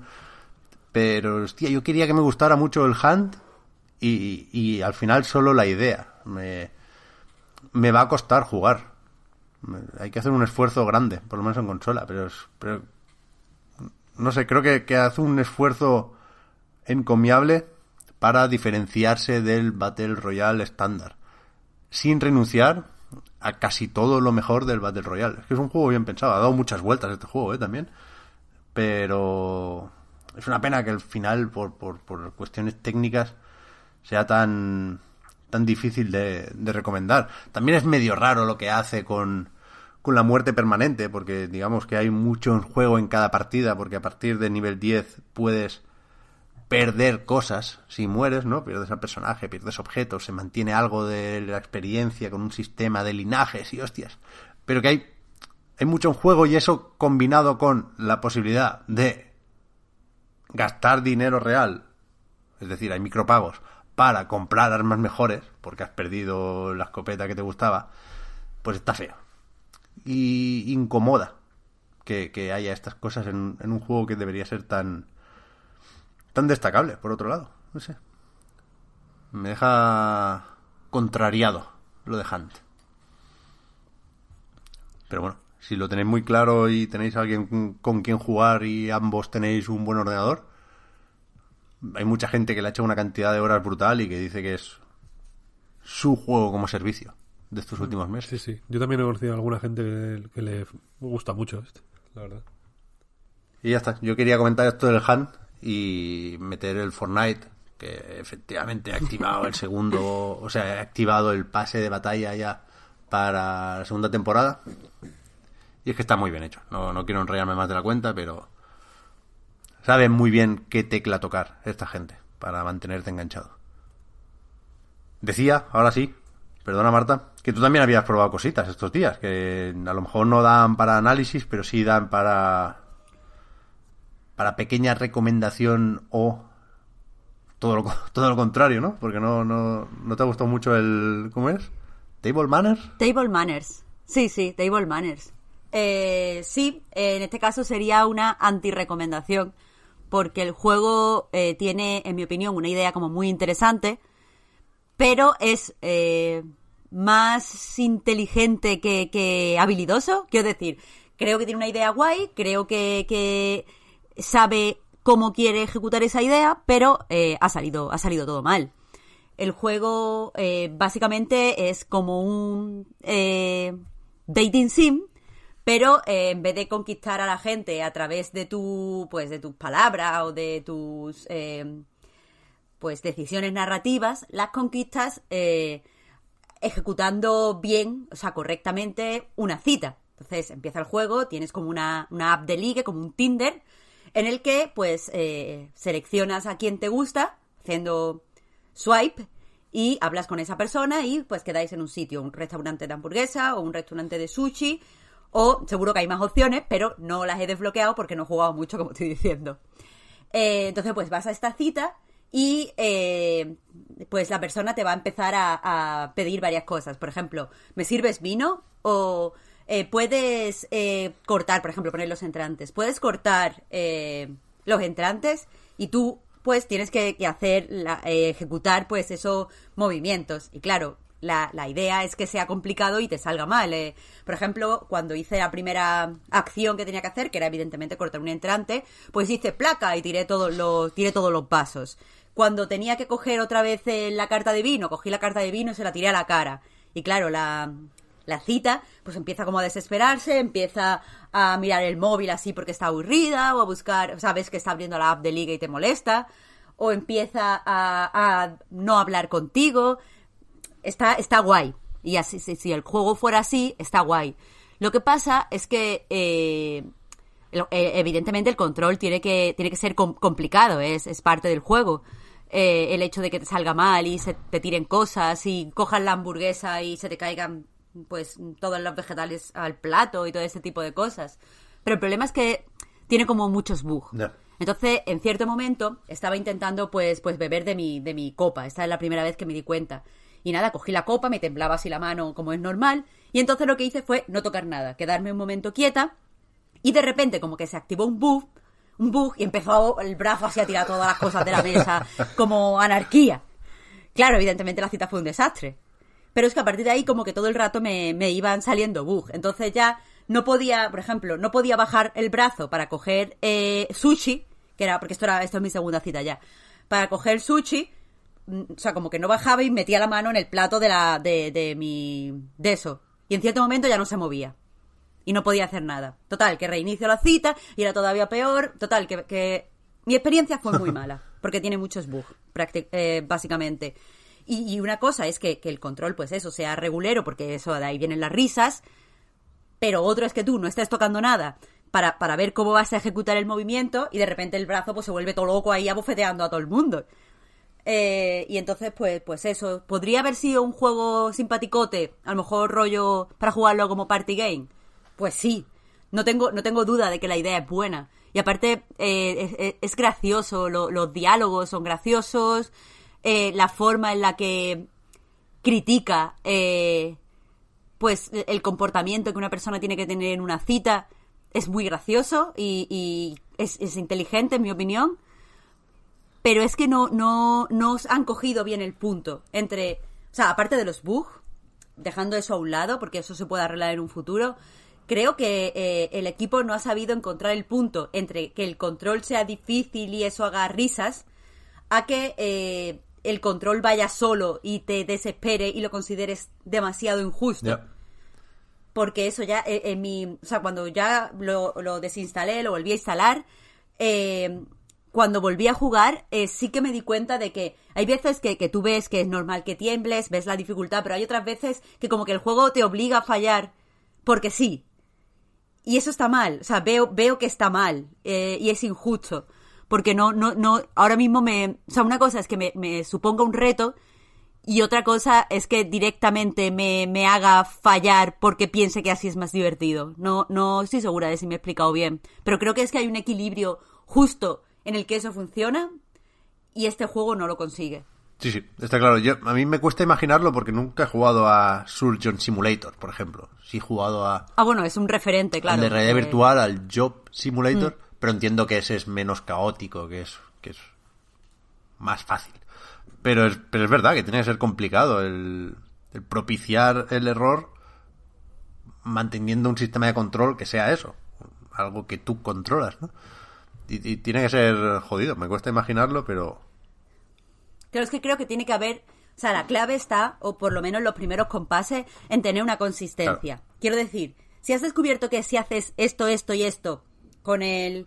Yo estaba jugando con mando, mm, con el mando o con las teclas, con lo que juegues. Coges el, el vaso y aunque derrames un poco de agua te- o de vino o de lo que estés bebiendo, te llega a la boca. Si después lo vuelves a hacer igual y el resultado es que el vaso sale volando y le pega a un camarero, ves que está, ves, ves que está mal, que no, no puedes mejorar. No puedes concentrarte más y hacerlo mejor y mejorar. Ves directamente que es injusto. Y entonces eso, eso hace que, para mí, en mi opinión, pierda eh, el componente divertido y simplemente eh, pues, pues sea un juego frustrante. Pero, pero ya te digo, podría ser muy divertido, podría ser muy, muy divertido. Me da mucha Sí, pena. a mí me jode mucho porque la idea es buenísima. Sí, eso iba a decir. Claro, me claro. buenísima. Yo, yo vi un tráiler que además el juego salió para San Valentín, ¿no? Con toda la intención del mundo. Y, Sí. y el tráiler me parecía muy gracioso y muy apropiado, vaya. Claro, claro, si es que la idea es buena, no sé si a lo mejor lo tuvieron que acelerar para salir en San Valentín y no está, porque también tiene, es que tiene muchísimos bugs, lo he dejado de lado porque no es mi crítica principal, pero el juego tiene muchísimos bugs. De hecho, eh, eh, cuando en mi segunda mini partida, mi primera cita era con nadie, porque no se, se escuchaba a la otra persona, pero no se veía. O sea, era, estaba saliendo con un fantasma. Pero pero creo que, que eso, a lo mejor pues, pues tuvieron que meterse como un acelerón, no ha salido bien, no se ha podido, yo creo que este juego no se ha, no se ha testado lo suficiente y, y no sé si a lo mejor en un futuro pues lo arreglan todo y termina siendo un juegazo divertidísimo porque tiene un rollo eh, overcook eh, que mola en cuanto al humor, en cuanto a, por ejemplo, eh, mm, he visto, esto, esto no lo he jugado yo, ¿eh? esto lo, lo he visto en un vídeo. Pero, pero una de las cosas es que cuando eh, para subir el nivel lo que hacen es a lo mejor pues ponerte en restaurantes que son en un barco, entonces se mueven, o en restaurantes que son en un globo aerostático. Esa, pues me parecen buenas ideas para subir el nivel. Pero claro, si eh, el, el restaurante 1, el restaurante principal, ya no tiene consistencia en cuanto a los controles, cuando llegues a eso ya es que matas al desarrollador. Entonces no, no recomiendo. Qué pena. Qué pena. Ya. Sí, sí, sí, es verdad que pintaba bien. Eh, cuando me, me lo pasó Víctor, de hecho, y, y me, pare- me pareció súper gracioso el tráiler, pero es que no. No, no, no está fino. Bueno, tengo una pregunta para ti, Víctor. Dime. No sé si lo he estado diciendo mal todo este rato o qué, pero ¿por qué tengo yo aquí Warriors Orochi 4? O sea, esto Yo no el- es de yo ahora. tengo el 4 Ultimate. Vale, vale, vale, vale, vale. Acabáramos, acabáramos. Que no sé, no sé cómo de. O sea, no conozco la referencia original, digamos, entonces no sé cómo de Ultimate es. No sé si me explico. Hombre, el otro día decías que tenía Hayabusa, ¿no? Sí, sí, sí, sí, sí. sí. El mío creo que no lo tiene, ¿eh? Pero una pila de personajes, aquello que. ¡buah! te quedas loco, tío. Es que ahora tengo miedo porque el otro día en la prórroga, cuando adelantaste que ibas a jugar a Warriors Orochi 4 Ultimate, eh, yo lo confundí con el Toukiden, que es otro de estos de Omega Force, y entonces toda la pequeña descripción que hice eh, estaba para tirar. Y ahora tengo miedo, porque claro, los, fans de Omega Force tienen que estar ahí, porque si no, no, no sacarían a esta gente 80 juegos al mes. Sí, sí. eh, mira, voy a comentarlo brevísimamente y vamos a hacer preguntitas. Porque tampoco Vale. quiero hablar mucho de este juego, no, pues no, no sé qué decir. Eh, no sé qué decir porque no he ido jugando a Musous desde hace bastantes años ya, vaya. He jugado a Musous eh, normales, he jugado a Musous licenciados, he jugado a Irule Warriors muchísimo, muchísimo más de lo que de lo que se merece. O sea, ya no de lo que yo debería a título personal, sino de lo que el juego mismo merece ser jugado. Jugué a un Musou de One Piece. Para que te hagas una idea de- del, de hasta qué punto he jugado Musous, ¿eh? Hombre, uno solo es poco de One Piece. Yo he jugado uno solo. de One Pirate Piece. Warriors. Efectivamente. Creo que no sé si era el 2. ¿Y qué más? ¿Qué más museos he jugado? Muchísimos. Bueno, total. Que es un género que me parece moderadamente tonto. No, creo que, creo que el, el musou es lo que es.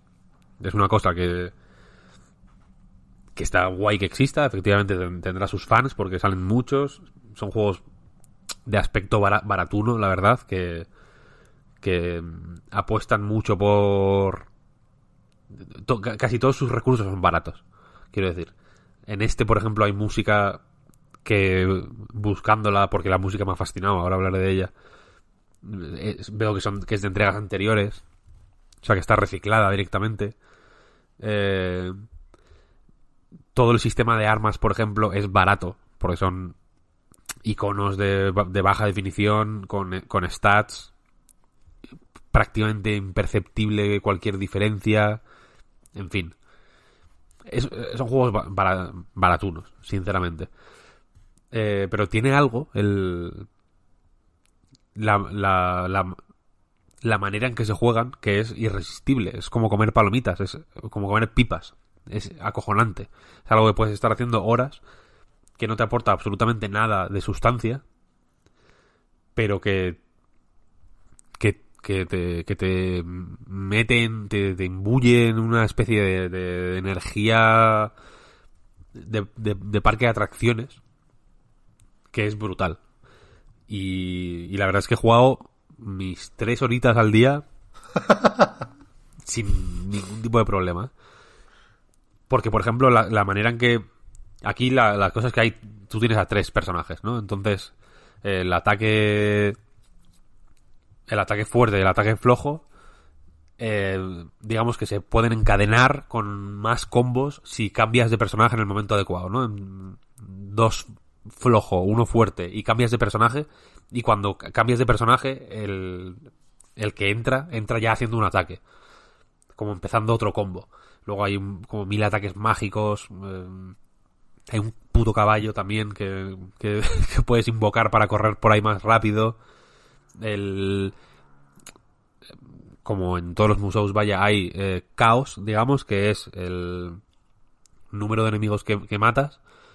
Y luego hay hits, que son el, pues el combo, digamos. eh, cuántos golpes encadenas.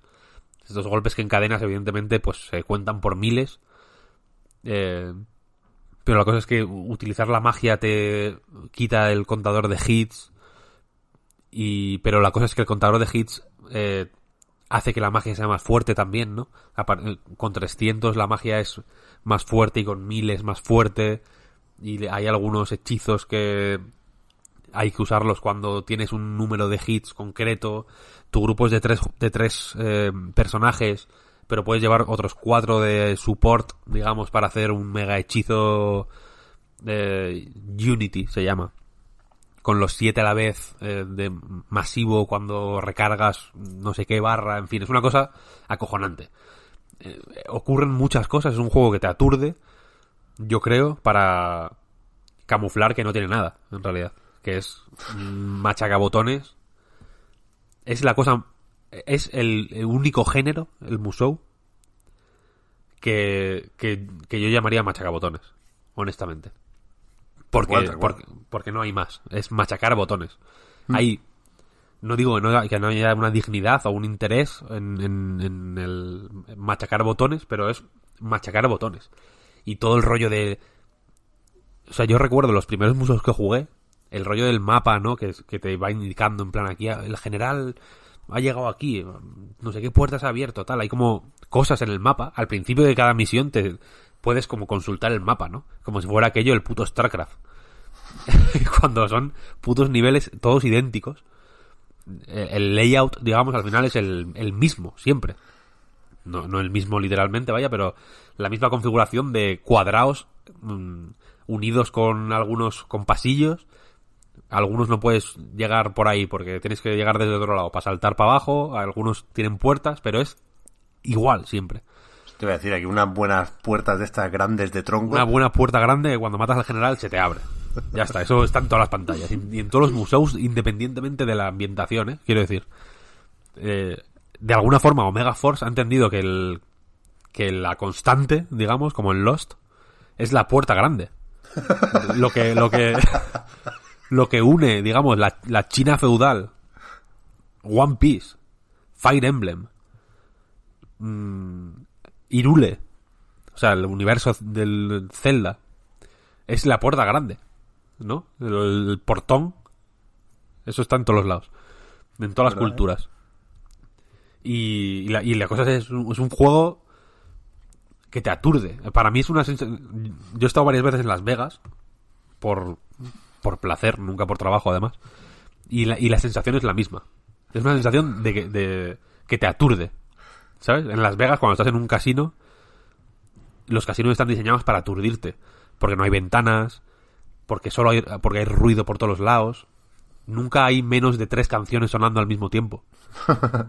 Y, y- y viniendo de, de- de- el, el 7.1, digamos, está bien logrado, ¿no? Como que te vienen, te atacan por todos los lados.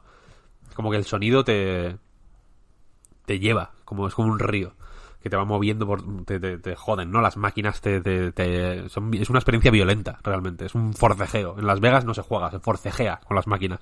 Porque, porque todas como que te reclaman atención de una manera hostil y agresiva, vaya. Y, y los museos son lo mismo, ¿no?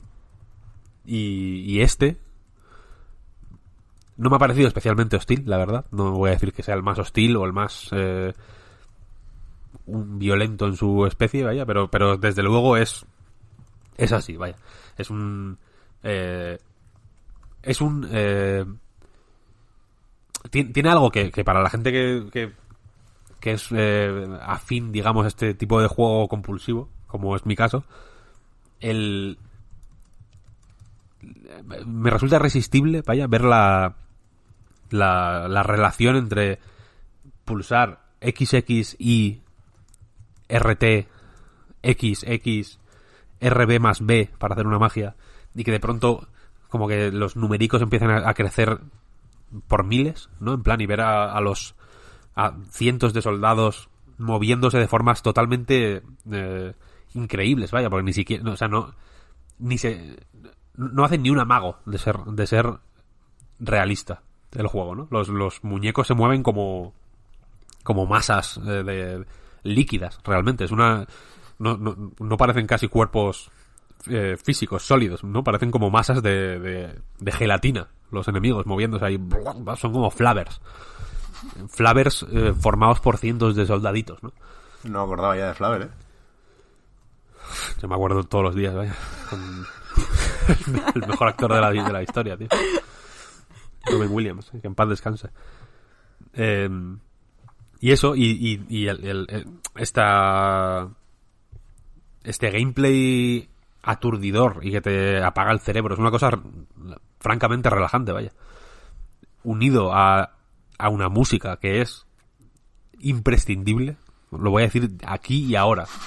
Quien, quien no escuche la banda sonora de Warriors Orochi 4 Ultimate y se ponga de buen rollo, es que no tiene sentido el humor. Para mí es el para mí es la, la prueba el del algodón del sentido del humor.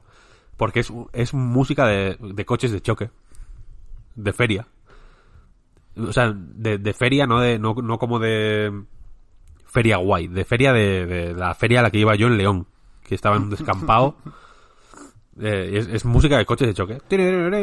O sea, la- lo- los ruidos a veces son de, de, de coches de choque realmente, porque hay, hay eh, ruiditos que, que podían ser realmente de coches de choque.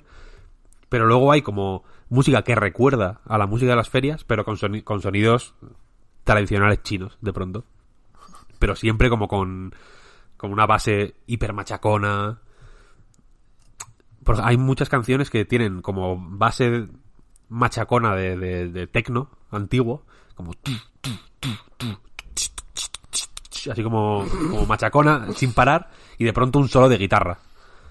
Como súper virtuoso, una cosa eh, que el, so- el solo de, guitarra virtuoso es, es casposo por definición, vaya, es una es un es una proe- proeza, una virguería técnica a la que yo como guitarrista fracasado, siempre he querido llegar, pero que, pero que sé que es una casposidad absoluta, ¿no?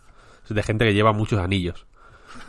Y, y, esto lo, amalgama todo de una forma tan, tan chiflada y tan y tan disparatada que me, que me encanta, me encanta. Es- Me resulta ir- irresistible. Es un juego que hace de la falta de gusto absoluta una virtud. Es un juego de, ma- de mal gusto, simplemente. Y, y- y es virtuoso en eso. Es un mal gusto virtuoso, no sé si me explico. Sí, sí, sí. Es que es- es- el, el, el museo es fascinante, la verdad. Es fa- eh, pero de verdad, ¿eh? De verdad, Sí. te lo juro que es acojonante. Yo creo que una vez al año igual es mucho. Pero una vez cada dos, tres años Cada dos, tres años un musou hay, hay que jugar. hay que jugar al museo. Sí, sí. Te ponen...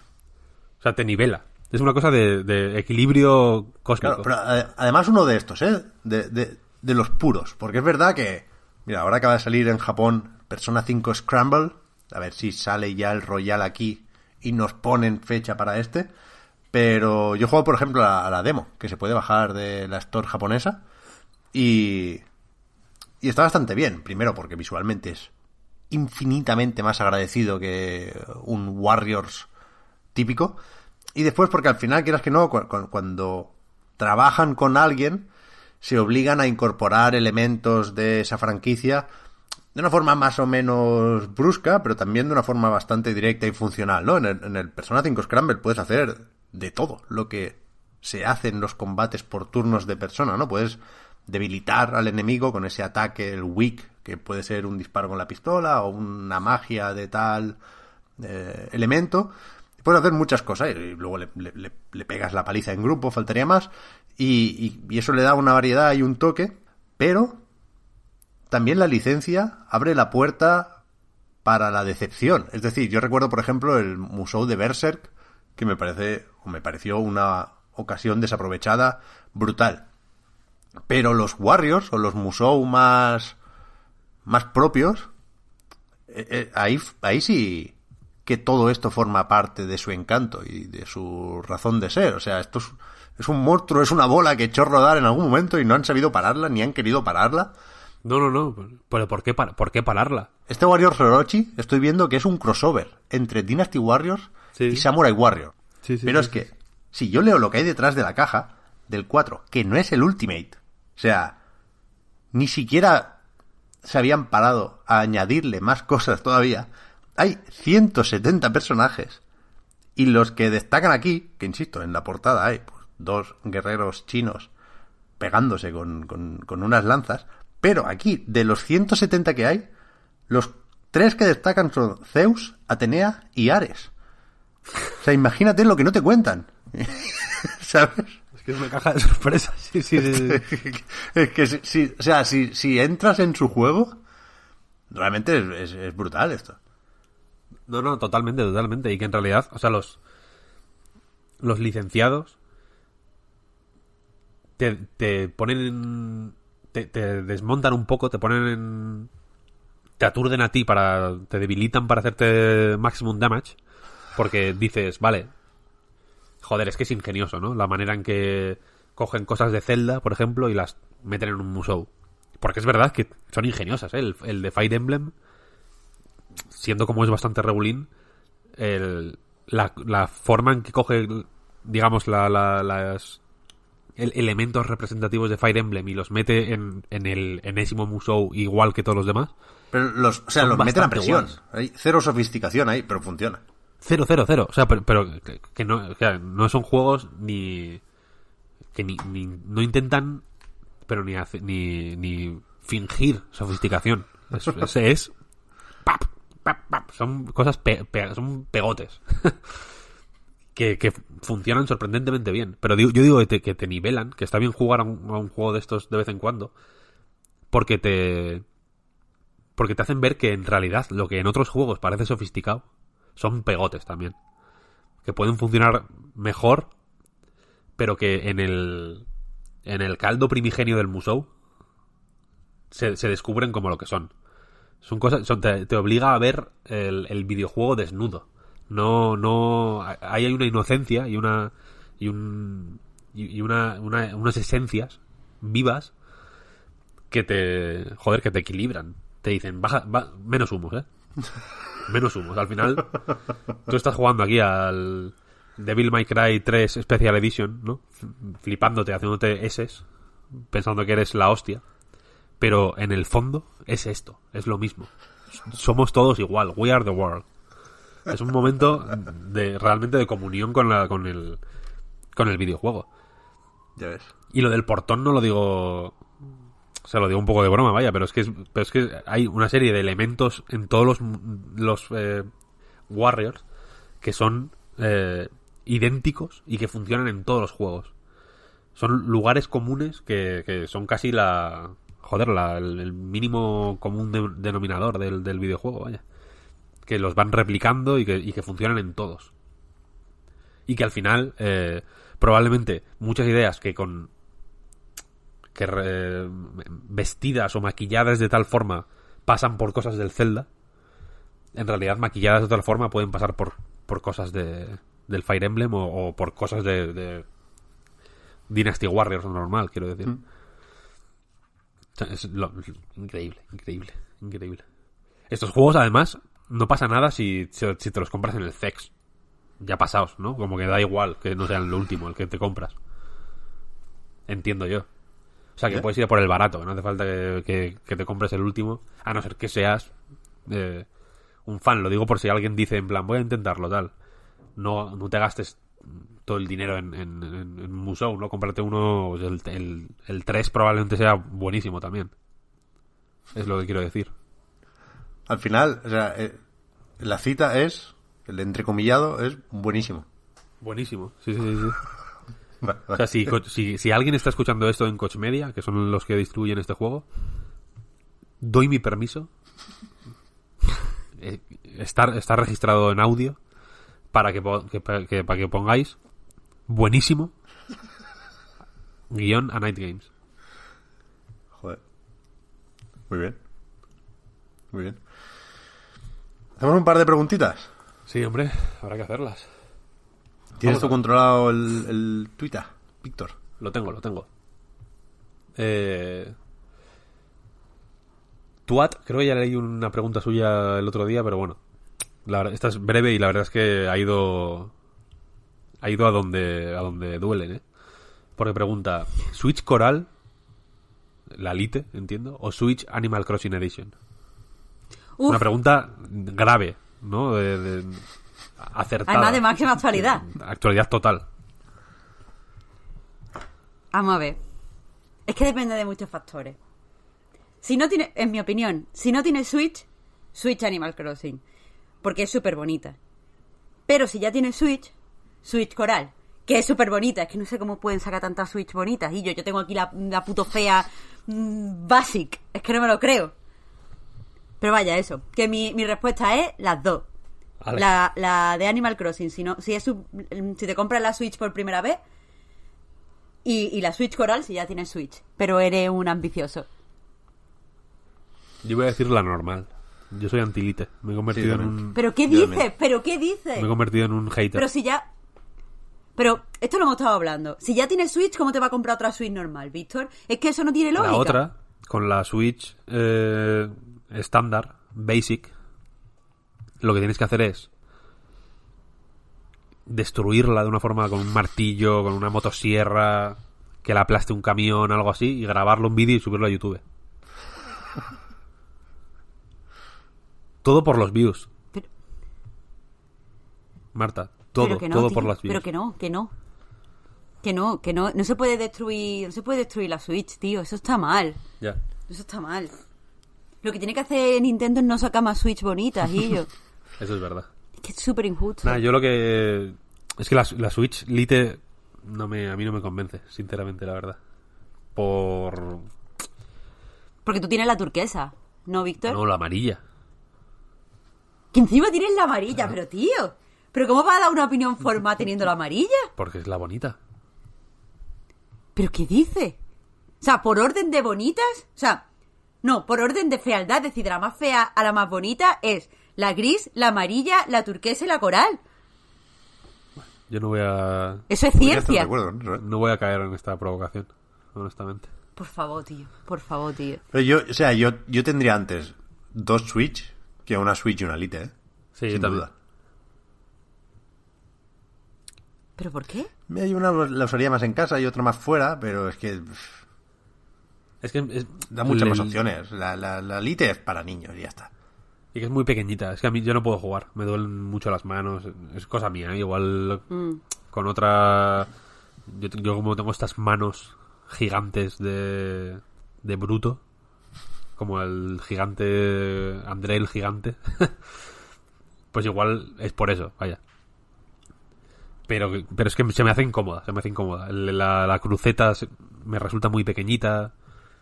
Mm, lo- lo- los sticks, el- o sea, la parte derecha, digamos, se me, se me hace súper incómodo la- por la forma en la que tengo que poner el pulgar para cambiar entre el stick derecho y los botones.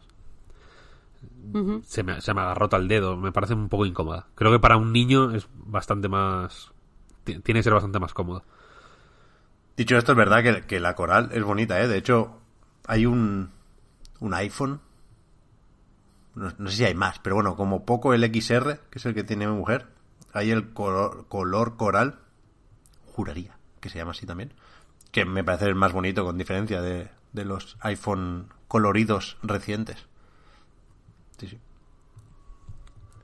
Está guay, está guay la, la coral. Mm, Muy, muy, muy bonita.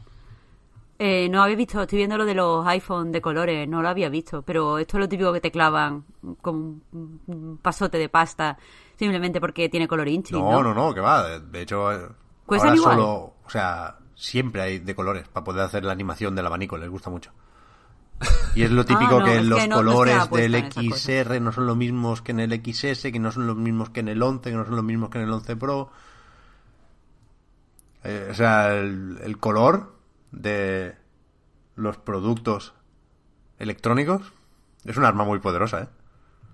Es quizá el arma digo. más O poderosa. sea, yo me compraría algo un poco peor, pero del color que a mí me gusta. Es que eh, se ha hecho una cosa muy bien, que es como rebrandear las cosas de tecnología como si fueran complementos. Es decir, como si fueran Sí, sí, sí. bolsos o como si fuera, no sé, cualquier cosa de moda, collares o algo así. Y la gente como que lo ha interiorizado un montón, sobre todo los hombres. Ya sé que, que parece que a las mm, mujeres nos llama más esto de, bueno, pero es que es de tal color, es que no sé qué, pero yo personalmente eh, eh, creo que, que a los tíos os, os veis más la dif- o sea, os fijáis más a la hora de comprar en las diferencias como, bueno, es que este es gris claro, pero este es gris carbón, eh, porque, porque lo, lo aceptáis mucho en el sentido este de complemento. Que bueno, eso es un temita, pero que, que está bastante guapo, Sí, sí. sí. A ver, que soy consciente de lo penosa que es la frase que he dicho, ¿eh? Pero, pero máscara fuera, Porque máscara no es penoso, tío. Es que es que es cierto, es pues eso, como unos zapatos buenos o como Es penoso. un bolso. Yo es que lo veo Es- normal. Es penoso porque es cierto. Y por supuesto dejar claro que aquí no entran fundas en juego, ¿eh? La- las fundas no existen. ¿Tú no usas funda en el móvil? Yo jamás. ¿eh? Tío, pero eso... ¿Pero a ti qué te gusta? ¿Te gusta vivir en riesgo o ¿Estás qué? loco? Tú es que, tú es que no, no tienes ni perro ni gato, ¿verdad, No. Pep? Pero Claro, es que entonces no sabes lo que es. Dejar el móvil en la mesa y que venga el gato y diga, sí, por la puta calle, a la puta calle, lo tire ahí, lo rompa. Uf, Pero no se puede hablar de colores y después hablar de fundas, vaya, no. ¿Pero por qué no? la otra. No, se sé, puede. Yo tengo una.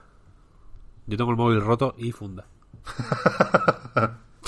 Eso es yo lo llamo narrativa emergente, ¿no? Porque se- primero se rompió y luego ya le puse la funda. Está bien. Joder, espero que eso no... O sea, yo siempre, siempre, siempre llevo funda, pero ahora tengo un Pixel 3, que es la polla. O sea, es el mejor móvil que he tenido en mucho tiempo, que sé que, que suena súper de barateo, pero bueno, no me importa. Y se me ha caído 500 trillones de veces y no se me ha roto nunca. Y antes tenía un Samsung así de gama media y, y, y como que le tuve que cambiar la pantalla como tres veces. Es increíble. Qué bien me está, qué bueno me está saliendo el Pixel este. Le estoy vendiendo mi alma a Google, pero yo qué sé, con satisfacción. Puedes jugar a Stadia. Eso es verdad. Ah, es verdad, no lo Ahora había Que como van no- más móviles ya por eso. Creo que tienen Samsung y tal. Mm. Pero joder, el, pequeño off topic muy, muy, muy, muy rápido. El- hace no tanto hablamos de, de GeForce Now, ¿no? Y de hasta qué punto le podía comer la tostada a Stadia. No sé si hay una tostada que comer ahí. Pero es curioso que esta semana se ha anunciado el, el Cyberpunk 2077 para GeForce Now. que tendrá ray tracing, que, que no está claro, en principio creo que, que no deberíamos esperarlo en Stadia. El Cyberpunk 2077 de Stadia fue el anuncio del E3 de Stadia. o sea, empezaron su conferencia del E3 con esto. Y ahora, antes de que salga, GeForce dice, ah, bueno, sí, pues un miércoles por la tarde te anuncio que yo tengo lo mismo, pero mejor. Hasta luego, Google. Ya. Curioso, ¿eh? Está regulín, ¿eh? me parece a mí. Yo creo que sí. Hablando de cosas regulines, hay mucha gente que pregunta por Play 5. ¿no? Jabliev el Bardo dice, pregunta para nuestra Pepus. ¿Qué día será la presentación de PS5? Con tanta feria a la que al final no asiste Sony, nos quedamos en 90 y algo en 90 y algo por ahora que van a ir. No, es- no, no entiendo muy bien este, esta Sí. parte, pero bueno. Sí, sí, que cuando anunciaron que no iban al E3, dijeron que irían a cientos de eventos. Ah, eh, sí, sí. y pues- ahora ya, o sea, han anunciado que no, no van a la PAX y tampoco a la GDC. Eso es. Useless Mike dice, ¿soy el único que está con la mosca detrás de la oreja con lo de que Sony no vaya a ninguna feria este año? A mí me huele a que PS5 se retrasa. Eh, mucha gente habla, de hecho, de, de eso, vaya. Luis, Luis San Félix dice, probabilidades de que, de que Sony retrase PS5 y que por eso no se sepa nada de la consola aún. Joder. Mucho. Edward Jobs. PlayStation no va al E3 porque no le sale de los huevos. A la PAX no van por el coronavirus. No van a la GDC por el coronavirus. ¿Creéis que están bien o tienen algún problema serio? Suena al típico niño que no quiere ir a clase y tiene fiebre. Y fi- o sea, y finge fiebre. Ya, La gente está eh, preocupadísima ya. Yo también, ¿eh? Yo también. O sea, no creo que Sony esté usando el coronavirus como excusa. Es decir, si ya dijo que no iba al E3, que es en junio, que todavía queda, porque no le salía efectivamente de los huevos, ahora no necesita una excusa para los eventos de febrero y marzo. Pero sí, sí creo que puede haber un problema a nivel de producción y de fabricación y no sé hasta qué punto el problema va a afectar a todo el mundo por igual y por lo tanto el, retraso se compensa porque también se retrasa lo que tenga que hacer Microsoft o si estarán buscando alternativas o qué. Yo, yo creo que...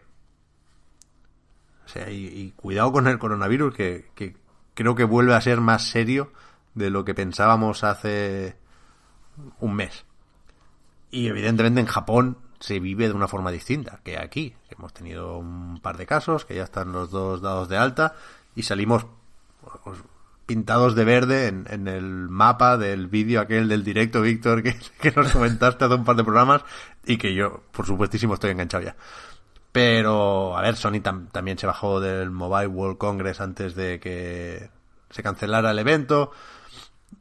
No, no, no me preocupa que Sony sea excesivamente precavida con lo del coronavirus y que no vaya a estos eventos, igual que, por ejemplo, Facebook no va a la GDC, vaya, no, no, creo que haya motivos ocultos en las decisiones de Sony. Sí que es verdad que suma y sigue, ¿no? Que acababan de anunciar que The Last of Us Parte 2 estaría jugable para el público por primera vez en la PAX y pocos días después, pues tienen que recorrer cable, ¿no? Algo no funciona bien en la comunicación de Sony. Creo que la gente está cada vez más nerviosa, pero pero creo que no hay que, que eso, que, que tirar por lo conspiranoide en, en lo relativo a la PAX y a la GDC. Empezar a pensar en la posibilidad de que la consola se retrase por el coronavirus. Pues no lo sé, hay gente que dice que sí, ¿eh? O sea, ayer creo que salió la noticia de que empezaban a volver los trabajadores a Foxconn. Es una de estas famosas fábricas chinas donde se producen, Suicidios. aparte de suicidios, componentes electrónicos y cacharros para un montón de compañías, ¿no? Para Apple, para Nintendo y no sé. Sí, también para Sony, de lo que estamos hablando ahora, ¿no? Pero vaya, que, que las fábricas chinas han estado paradas y que se nota esto en la producción. Y, y no sé, no sé, supongo que hay alternativas. Vaya, Nintendo ya... No, no por el coronavirus, por... Supongo que por la guerra comercial entre China y Estados Unidos, pero ya empezó a sacar líneas de producción de ahí y llevarlas a otros países asiáticos. puede que este, no sé cuánto se tarda en fabricar una consola, ¿eh? pero entiendo que se pueden buscar alternativas. Pero es una situación complicada, complicado, complicado, impredecible, totalmente. El problema igual son los precios, vaya, en realidad. Hmm. Más que, más que el hecho de fabricarla o no, que, es, que imagino que sí que será posible. Imagino que, el- que encontrar el precio adecuado será más complicado. Eh. Pero vaya, yo creo que yo creo que Sony tiene que presentar ya la puta Play 5. O sea, si, si tenían pensado aguantar hasta después de The Last of Us, esperar a junio, a julio, esperar un primer paso de Microsoft, a ver si dicen ellos el precio antes. No sé, en- entiendo que, que hay muchas razones para esperar, ¿no? Pero entiendo que a la gente hay que darle algo más. O sea, en el punto en el que está Sony ahora mismo, creo que es evidente que tiene que, que soltar algo de información. Si no, pues eso, una presentación a lo grande, como la de PlayStation 4 de hace ahora justo siete años, pues sí ponerse al día con o igualar la apuesta de, de Series X, ¿no? Enseñar el cacharro y enseñar un juego, una demo técnica. Y, y con esto ganar tiempo, pero es que la broma del ambiente enrarecido creo que es cada vez tienen menos de broma. Creo que, que se están buscando un problema sin ningún tipo de necesidad. Pero, o sea, yo no sé si el ambiente está enrarecido realmente. En los foros, desde luego, van a chapar los foros oficiales de PlayStation, chaval, no te lo pierdas. Sí, sí, eso ya lo sé. Que, que Pero- es una locura todo, es que no, no, Ya, no ya, entiendo nada. Tiene que haber un raro, plan sí, sí. que no nos cuentan y hay que contarlo. Es raro, es raro. Chapar los foros, tío, yo qué sé. Es algo que nos podemos plantear nosotros, pero Sony. Coño, van a chapar los foros. Ya, ya, ya, es verdad. Me has convencido, ¿No? Pep. A ver, a ver, también os digo, eh, yo estoy de acuerdo con todo lo de Pep, pero que los foros están chapando en todas las páginas de todos sitios, ¿eh? Quiero decir, no es, es una tendencia mm, que es es súper extendida.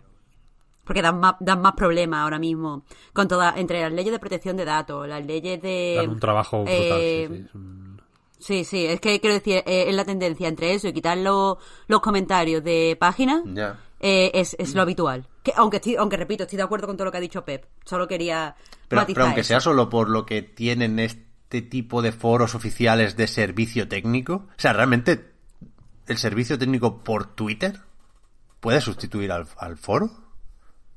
Bueno, eh, mm, yo creo que la gente supernatural, o sea, de, de manera natural ya va y pregunta por Twitter o por Facebook. Por mensaje privado de Facebook, muchísima gente pregunta cosas de... Si no, o sea, no estoy a nivel de saber de servicio técnico, pero de devoluciones de productos, de eh, asistencia eh, postventa y de tal, eso lo utiliza muchísima gente. Y, y ya te digo, eh, en, dentro, o sea, eh, el- en Twitter lo puede mm, llevar o, o remitir solo un CM, el, el que la persona que haga el trabajo de CM o las o el equipo de personas que hagan el trabajo de CM, igual que en Facebook. Sin embargo, en los foros tiene que tener que sea moderadores, que sea gente pendiente de no sé qué, de si a personas que están baneando o aceptando o no sé qué. Quiero decir, 24 horas al día, eh, optimiza. Es- Claro, claro, optimiza y te, y te quitas de... pro- Claro, y te quitas de problemas, eso es lo que iba a decir. Porque el problema por el que muchas páginas están quitando foro o, o lo están, yo qué sé, reduciendo al máximo, es porque, lo que he dicho antes, tienes que tener cuidado de que nadie publique información sensible. Eh, tienes que tener cuidado de que no se organicen acosos colectivos o que no se diga no sé qué. Y, aparte afectan a la imagen de la empresa. Eh, ¿Cuánta, cuánta mm, no sé, webs de videojuegos tienen peor fama por los foros que por lo que en realidad es la propia web. Ya, ya, ya. Es una tendencia. O sea, quiero, es que, es que quita mucho trabajo y ya te digo, ahora mismo lo- las páginas grandes de periodismo están quitando, o sea, de hecho, hace un año o así, creo que fue eh, The New Yorker, publicó un artículo diciendo que, que habían, o sea, que eliminaban los comentarios porque ni aportaban nada, eh, porque se concentraba odio hacia escritores, pues, a lo mejor de minoría o mujeres o lo que sea, y porque, porque tenían que tener a una persona las 24 horas mirando que no entrara spam, que no se hiciera publicidad, que no se dijera no sé qué. Total, que era una movida. Y, y lo, lo Eh, es- o sea, es una movida, lo, lo sabemos como, como los que más. ¿eh? Ya. que no sé, no sé por qué lo estoy contando a vosotros, pero eso. Que no me parece eh, que es una... eh, Lo, de- lo de los foros no me parece que sea algo sobre lo que especular. Ya. Seguramente no lo es, pero ¿qué es eso? Que, que, que la gente está ávida de información, ¿no? Y si sale esto, pues, pues en esto se obcecan. Este- ahora sé, mismo cualquier cosa eh, da, para especular, en realidad. Sí, sí. Pero vaya, sí que es una movida el coronavirus, ¿eh? A ver qué pasa, a ver qué pasa. Yo, yo quiero creer que hay tiempo, ¿no? O sea, cuando se habla de Holiday 2020, estamos hablando de noviembre, vaya, no, no de septiembre. Y es, es la típica cosa con la que se intenta retrasar lo máximo la producción para que no haya filtraciones. Yo creo que hay margen para llegar. Hmm. Lo que sí que es verdad, ayer lo, lo- lo decía Javi o Puy, no recuerdo uno de los dos, que, que igual hay que reservar la consola esta vez. ¿No? Por si, por si llegan pocas, por si la fábrica no, no va a toda máquina, Ya. pues se reserva. No lo había Pues se pensado, pero, pero sería... O sea, como, como, como mm, estrategia, ¿no sería mejor... re- o sea, que no estoy diciendo que vaya a pasar, no estoy diciendo nada, simplemente como estrategia. ¿No es mejor retrasarla a que salga y no se pueda cumplir, no se pueda, no se pueda satisfacer la demanda? No, al revés, pero al revés. las hostias en Navidad yo es lo la mejor gente que te se puede pasar. enfadaría. Pero la gente se enfadaría un montón con, lo, con... O sea, se enfadaría creo más si no puede comprarla porque no hay. Mejor que si se... re- o sea, antes de que se retrase, ¿no? Yo, yo prefiero retraso a... A pegarme no, con yo la prefiero gente. un padre en apuros siempre. Sí. Vale, ahí no coincidimos O sea, entonces. Schwarzenegger pegándose por una Play 5 o una Series X. Y que luego la peña se vuelve loca, vaya. Claro, para mí eso, eso, es la, eso es la Navidad. Eso es la magia de la Navidad. Pues, eh, si queréis, eh, acabamos con esta de Sebastián Raccoon, que dice, ¿gatos o perros? Gatos, gatos, gatos, gatos, mil. O sea, los gatos son lo mejor. Se, se- primero, se limpian solo. Y segundo, son mucho más graciosos y bonitos. Los perros son, cari- son se supone, más expresivos en su cariño. Pero, pero y yo, los perros son una movida. Tienes que sacarlo, hacen diarrea y la tienes que coger así mal con la bolsa. Eso, eso- los gatos lo hacen en su arenita y con la arenita la coge con una pala y la tira. Los perros huelen peste cuando no los lavas. Los gatos se lavan solo y huelen siempre bien. Los gatos los cogen y huelen así y huelen a limpio. Y, y no sé, como que son tan dignos que cuando se equivocan son graciosísimos. Yo gatos siempre. Más gatos tendría que tener. Me dan un poco igual, la verdad.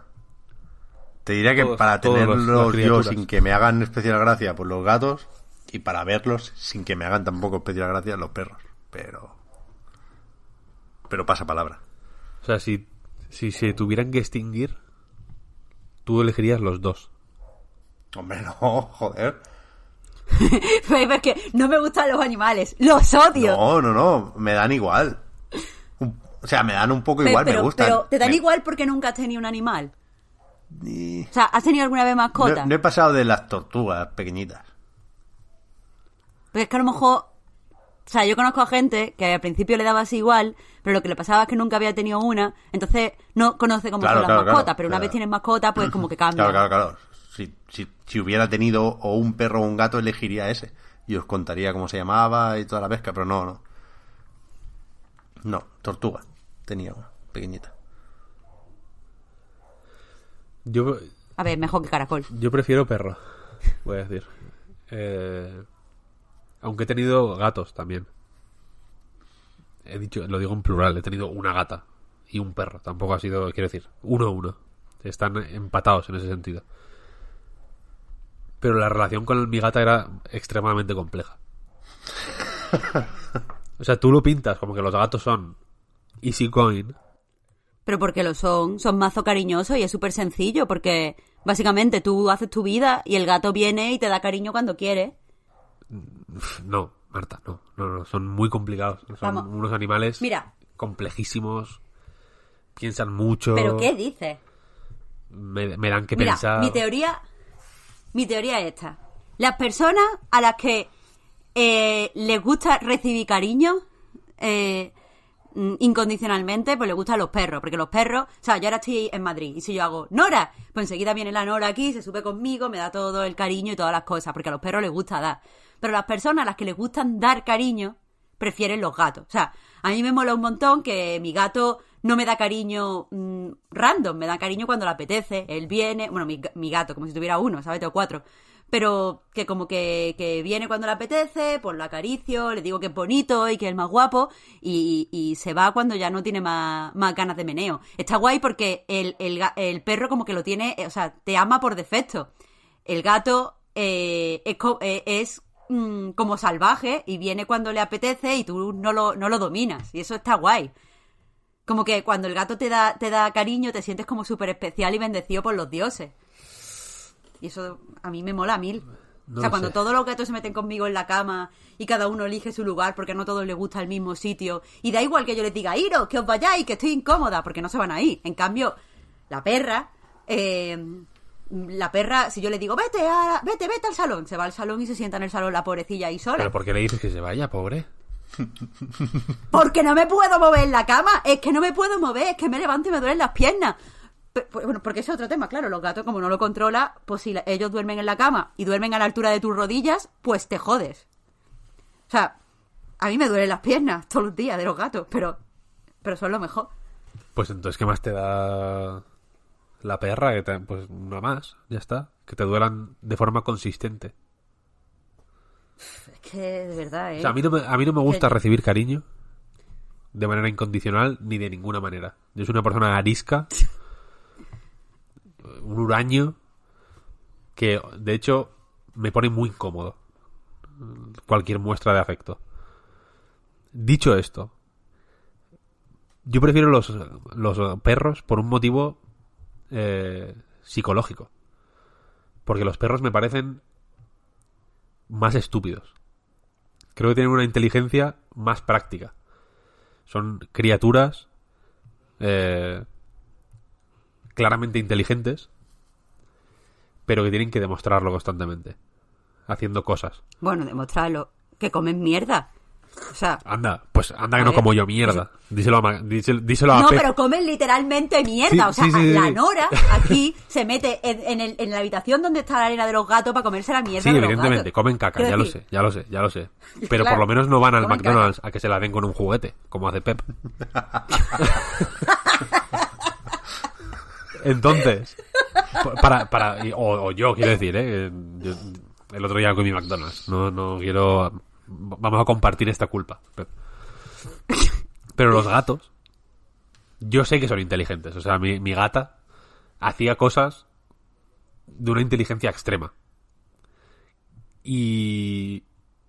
Pero la cosa es que cuando nos mirábamos, porque yo con mi gata me miraba mucho, o sea, eh, desde la lejanía, como que eh,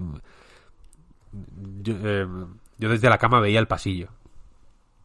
Y la gata igual estaba en la cocina mirándome. Y yo, me- y yo le, pues le aguantaba la mirada. Para ver, para ver qué Pero coño le quería. aguantaba la mirada poniéndole ojitos de que le quieres, haciendo así como cerrándolo suavemente. Pues no me Porque a lo mejor, si le miraba fijamente, la gata pensaba que tú eras como una amenaza y entonces no te quería. Pero si lo hubieras mirado y le hubieras puesto los ojitos así. O sea, No, mi gata me quería mucho, mi mira y gata me quería cierra mucho. los ojos. Pero tú le decías a ella que le querías con los ojos. No, sea, no, no, no, nuestra real. relación era fría, que yo soy una persona... Tienes que cerrar los ojitos. Yo soy una persona arisca. Pues tío, a ver, pues que le tenías que decir más que le querías. No porque, la gata. no porque la malcrío, la hago, la hago tonta. Al final, quiero decir, cuando mi gata murió, vino a morir conmigo. Porque me quería. Yo sé que, o sea, que nuestra relación era muy compleja, Marta, por Dios, que era una gata. Por eso te digo que había ahí unas, unas movidas de Falcon Crest chungas, de. de- pues joder, de, Era una relación de, tensión y de. No de incomodidad, vaya, había, había comodidad plena. Pero simplemente había fricción constante por, por, por todo, por todo. Era una relación muy compleja, muy densa en ese sentido. Y me gustaba, en realidad. Pero cuando descubrí la manera mucho más, eh, a mi parecer, vaya, easygoing de ser de los perros, que efectivamente comen mierda y luego te dan un beso en la boca y no pasa Literal. nada, son un poco como ver, hippies claro en ese que- sentido. Pues dije, bueno, relájate, ¿no? Con, con mi gata yo tenía que ser excelente, porque si no sentía que me estaba despreciando. Como no... ¿Qué haces en calzoncillos por casa? Vístete. Sí, señora. No, no podía. El, el perro... Da igual, yo puedo estar en pelotas y me lame los huevos si los tiene a...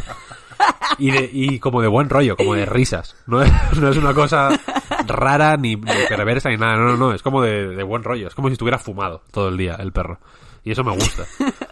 Mi- con mi gata yo, ten- yo iba... O sea, Pep cuando me conoció yo iba de traje todo el día. ¿Verdad? Y esto es verdad. En la puta universidad, el, el, el primer día de universidad, nadie se, se acercaba a mí porque me confundieron con un profesor. Yo pensaba que era un apestado, que luego lo fui efectivamente durante varios años, pero eso es otro tema. Eh, pero en realidad era como que había una distancia que, que yo imponía a la gente por, por mi puta gata, que me había... eh, Era...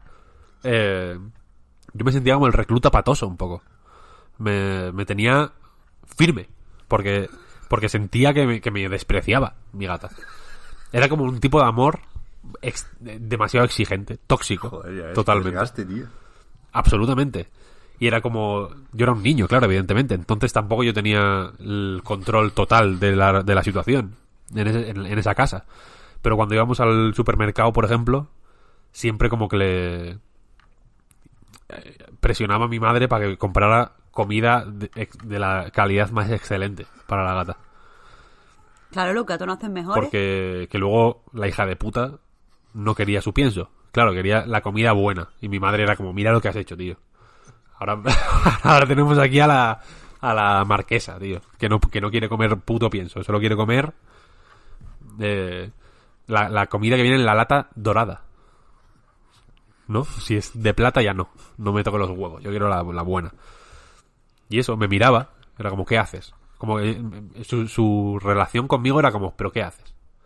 Yo estaba ahí como, yo qué sé, eh, jugando a la consola, ¿no? Al Soul Calibur 2 en la GameCube y me tiraba un pedo en mi habitación. Y miraba para atrás y estaba la gata en la, en la puerta mirándome. En plan, ¿qué haces, cerdo de mierda? Ten modales. ¿De dónde has salido? No, me miraba así, en plan, pero ¿de, de dónde te has escapado tú? Es que yo soy un animal y, y sé que está mal esto. Y yo, claro, agachaba la cabeza pensando, pues es verdad, ¿qué estoy haciendo, no? No me, no me podía relajar ni en mi casa. Con el perro me tiro un pedo y, y sé que... y es que casi siento que se, que se ríe. él, él se tira pedos también. Mi gata nunca se tira un pedo. Es verdad. Nunca. Y si lo, Confirmo que hay mucha diferencia de gas entre, entre los y perros. si el lo hizo, seguramente se fue a... Yo, yo vivía en León en ese momento. Seguro que se cogió un puto tren y se fue a, Zamora a tirarse el pedo y luego volvió. como, con como, como estas estas señoras así como infieles de película francesa, ¿no? Que se van a otro a otra ciudad a quedar con el con el querido. Como con, con una gabardina con el cuello alto. Pues así, mi gata y se tiró un pedete en la estación de Zamora, de Renfe, y se volvió. Porque en mi casa no lo hizo nunca. Entonces, o sea, yo creo que los gatos, lejos de ser esta, estas criaturas fáciles y de buen rollo de, venga, tú haz lo que... Es que tú lo pintas como una cosa de fraternidad, prácticamente, de... Pero es que es verdad, Tú es haz que lo es que verdad. quieras, yo hago Mira, lo que yo quiero, bu- buen rollo, tal, ¿no? Como de juventud. Pero si es que es así, mira, mis gatos siempre tienen que estar en la habitación donde yo esté. Pero ellos hacen su- sus cosas. Por ejemplo, yo estoy. Si estoy en Málaga y estoy Te en juzgan, despacho, Marta, que- que te no es que- no me juzgan, que no me juzgan, que estamos súper de buen rollo. Que es que eso, yo en Málaga tengo dos gatos y, y- y aquí en Madrid pues tengo dos gatos, pero uno no es mío, de Alberto. Pero bueno, que ya al final cuando tenga una casa pues ya tendré todos mis gatos guays, pero ahora mismo estamos así porque es más cómodo. El caso, si estoy en Málaga y estoy en el despachito, pues está pues un gato ahí pues mirando por la ventana a mi lado y haciéndome compañía y queriéndome y el otro pues a lo mejor está en el en la otra silla pues en un cojincito sentado y estamos todos ahí pues de buen rollo. Que después me voy a hacerme la comida a la cocina. Pues se vienen conmigo y uno pues está sentado encima de la nevera mirando a ver cómo lo hago y el otro pues encima del microondas. Y me observan y están ahí conmigo pero no me están atosigando. Pero por ejemplo cuando estoy en Madrid que está la Nora que es la perra pues estoy en la cocina y está nada más que moviendo la cola a ver si, si puede comerse las migajas. Y es como que no, que me deje, que me estás poniendo súper nerviosa. Si Es que es verdad que los perros son tienen así como más de buen rollo y que tal, pero que es que son muy pesados, es que son muy pesados. Y, y, y a lo mejor estoy hablando por teléfono y por lo que sea digo su nombre y viene porque piensa que la estoy llamando y como que quiere que le dé de comer ya y... Eso es dar sé. amor incondicional, Marta. Darlo hasta cuando Pero no es que yo no quiero que... Pero es que yo no quiero que me den amor incondicional, yo quiero que sean como salvajes y guays. No, no, no, no. Y cuando a ellos les parezca, pues que vengan a que yo les quiera. Pero es que yo digo que tú tienes que dar amor incondicional. Pero si es que yo le doy amor incondicional, ¿tú te crees que yo la trato mal? Pero yo en verdad me pongo, ay, qué guapa, qué bonita, no sé qué, pero bueno, estoy pensando, qué pesa eres, que así no voy a terminar nunca de hacer la comida, porque cada vez que te acaricio, como me lamen las Joder. manos y no sé si has comido mierda, me tengo que lavar las manos, o me van a caer las manos a pedazos. ¿Sabes? Se me van a secar la uña. Porque está todo el día lamiendo, que soy otra. Que, ¿Por qué no duerme conmigo? Porque, porque me tumbo, me pongo así de lado y la perra me tiene que lamer la cara. Claro. Es que son muy pesados. Es que son muy pesados. Pero si se relaja así. Pero que se lama, que se lama, que se lama el culo, que también se lo lame Claro. mucho. Y los, y- Pero que no me lame la cara. Claro, claro. Pero bueno, eh, yo qué sé, es que es eso, es que hay que, hay que saber estar a las duras y a las maduras. Quiero decir, no todo va a ser así esta, esta cosa un poco de... Mira, para mí, un gato es un compañero de piso y un perro es un miembro de la familia. Mira, de verdad, en que te den por En el culo. sentido de que, en el que, de que yo estoy con mi hijo, estos días he estado malo, ¿no? Y, y, quiere estar tumbado. El otro día se me durmió la siesta encima. Pues eh, está como malo, con- como con fiebre, le están saliendo los dientes, un Cristo, vaya. Tiene mocos, que imagino que es- o se los pegué yo o me los ha pegado él. Y entonces durmió como en su cuna 20 minutos, que es muy poca siesta. Y, y yo estaba eh, encima yo estaba trabajando en ese momento. Yo trabajo a, tope en momentos muy puntuales y uno de ellos es cuando está durmiendo la siesta. Entonces se me, se me, me trepó se me subió encima del cuerpo. Yo me senté en un sillón ni siquiera en un sofá en un sillón. Me tumbé ahí como cruzado de una forma súper incómoda yo estaba me estaba reventando el cuello la espalda y todo y él se quedó sopa Evidentemente no me mola esa situación. Yo prefiero que él esté en su cuna, ¿no? En, en realidad. Eh, pero tuve que hacerlo. Porque la familia es así. Un compañero, si un compañero, si mi compañero de piso está malo, por ejemplo, y me trepa y se me tumba encima y yo estoy tumbado en un sillón, lo que hago es cogerle y mientras está aún dormido, abro la ventana más alta que haya en el edificio y le arrojo al vacío para que probablemente se haga papilla en el suelo. Con mi hijo no puedo hacerlo, porque por amor, vaya, no, no por cuestiones legales, que también, sino por amor. Con, con mi hijo ni lo, ni lo pensaría.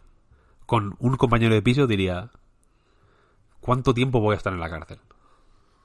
Vamos a ver qué, qué me sale más... a- ¿Sabes lo que quiero decir? Eh, Haría un poco de estrategia para ver qué es pues si me merece la pena al final. Que es lo que hacen las, pues como empresario que soy, vaya, yo pienso así. ¿Qué me sale a cuenta? ¿Cinco años de cárcel o diez? ¿Puedo decir que estaba enajenado? Igual me puedo inyectar heroína y decir que estaba drogado cuando lo hice. No lo sé. Podría eh, buscar alternativas. Y eso es la relación que se tiene con un gato. Una relación de, pues bueno, de nu- nunca demasiado cercano. Siempre, siempre juzgando al otro. Siempre me estás ocupando el sitio. Aquí Mira, había, aquí había, aquí había seis yogures y ahora hay cuatro. ¿Qué ha pasado aquí? Me los he comido yo. Llegué borracho el otro día y me comí dos yogures. No lo sé, no, no me acuerdo. No me suena. Hay siempre, hay esta relación tensa de, con mi gata al menos, vaya. Con el perro no. como aquí había seis yogures y ahora hay cuatro. Me los tuve que comer yo porque el perro entre que se ha chupado las pelotas y, y, se ha comido toda la to- to- todas las miguillas que hay por el suelo ya está. Y está sobado me lo veo ahí roncando y, y ya está. Es una relación pura de amor familiar. Así que perros eso es mi pero los gatos son guays también en realidad en mi opinión Yo me he quedado en el Turboman. De hecho, voy a contar una cosa. ¿Sabéis que un padre en apuros en inglés se llama Jingle All the Way? Buen título, ¿eh? Pero, ¿qué significa Jingle? O sea, sé que es la canción de, de Navidad, pero ¿qué significa? Jingle All the Way. O sea, ¿qué significa O sea, Jingle? entiendo que es como haciendo ruido o haciéndose notar, ¿no? Ahí a dónde va. Como el jale- Jingle como un jaleíto simpático. Sí. Cascabel tintineo retintín. No, un papá en apuro está Sí, muy es guay, como Un digo. padre en Muy apuro es muy buen título. Y a lo mejor tiene algo que ver con lo que sale justo debajo de del nombre y la fecha y reproducir tráiler en YouTube en la ficha de Google cuando buscas un padre en apuros que son la- las puntuaciones que tienen no sé algún- algunos sitios medio random porque dice Film Affinity 4 de 10 hombre no A ver, que en Final Affinity son demasiado Claro. duros, siempre. Sensacine Poco fiables. 3 de 5 ya ojo me he mejorado bien bien Movistar Plus. 4 de 5. Ya estamos ya casi en el GOTI. Y debajo pone usuarios de Google. Al 91% le ha gustado esta película. A ver, yo creo que no te puede gustar. O sea, no te puede no gustar. Un papá en apuro. No tiene nada malo. Pues por eso tiene que haber escasez de consolas en Navidad. ¿Cómo me la has jugado? No, porque claro. Esperando que dijera eso para decirlo. ya sí. pues con esto y un bizcocho Vámonos. No sin antes recordar que el podcast Reload, igual que anightgames.com, son proyectos que se mantienen gracias a vuestras generosas aportaciones. Tenéis más información en patreon.com barra anightreload. Y tenéis también, ya lo sabéis, los patrons. Un ratito más de podcast en la prórroga. Con el resto volvemos a coincidir la semana que viene. Y os agradecemos también, faltaría más, que nos sigáis y nos ayudéis a mejorar. Gracias, Víctor. Gracias, Marta. A Nos ti, vemos. Pep. A ti, Pep. Chao. Hasta luego.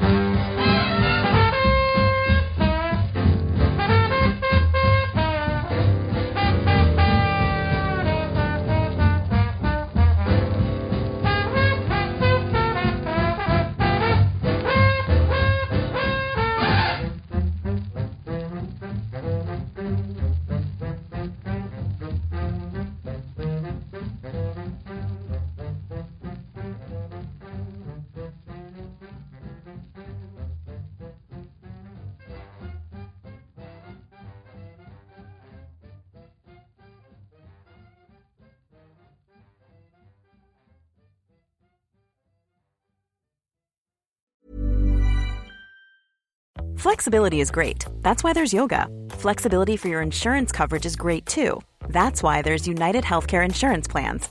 Underwritten by Golden Rule Insurance Company, United Healthcare Insurance Plans offer flexible, budget friendly coverage for medical, vision, dental, and more.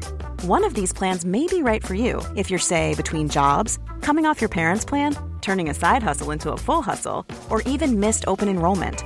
Want more flexibility? Find out more about United Healthcare Insurance Plans at uh1.com.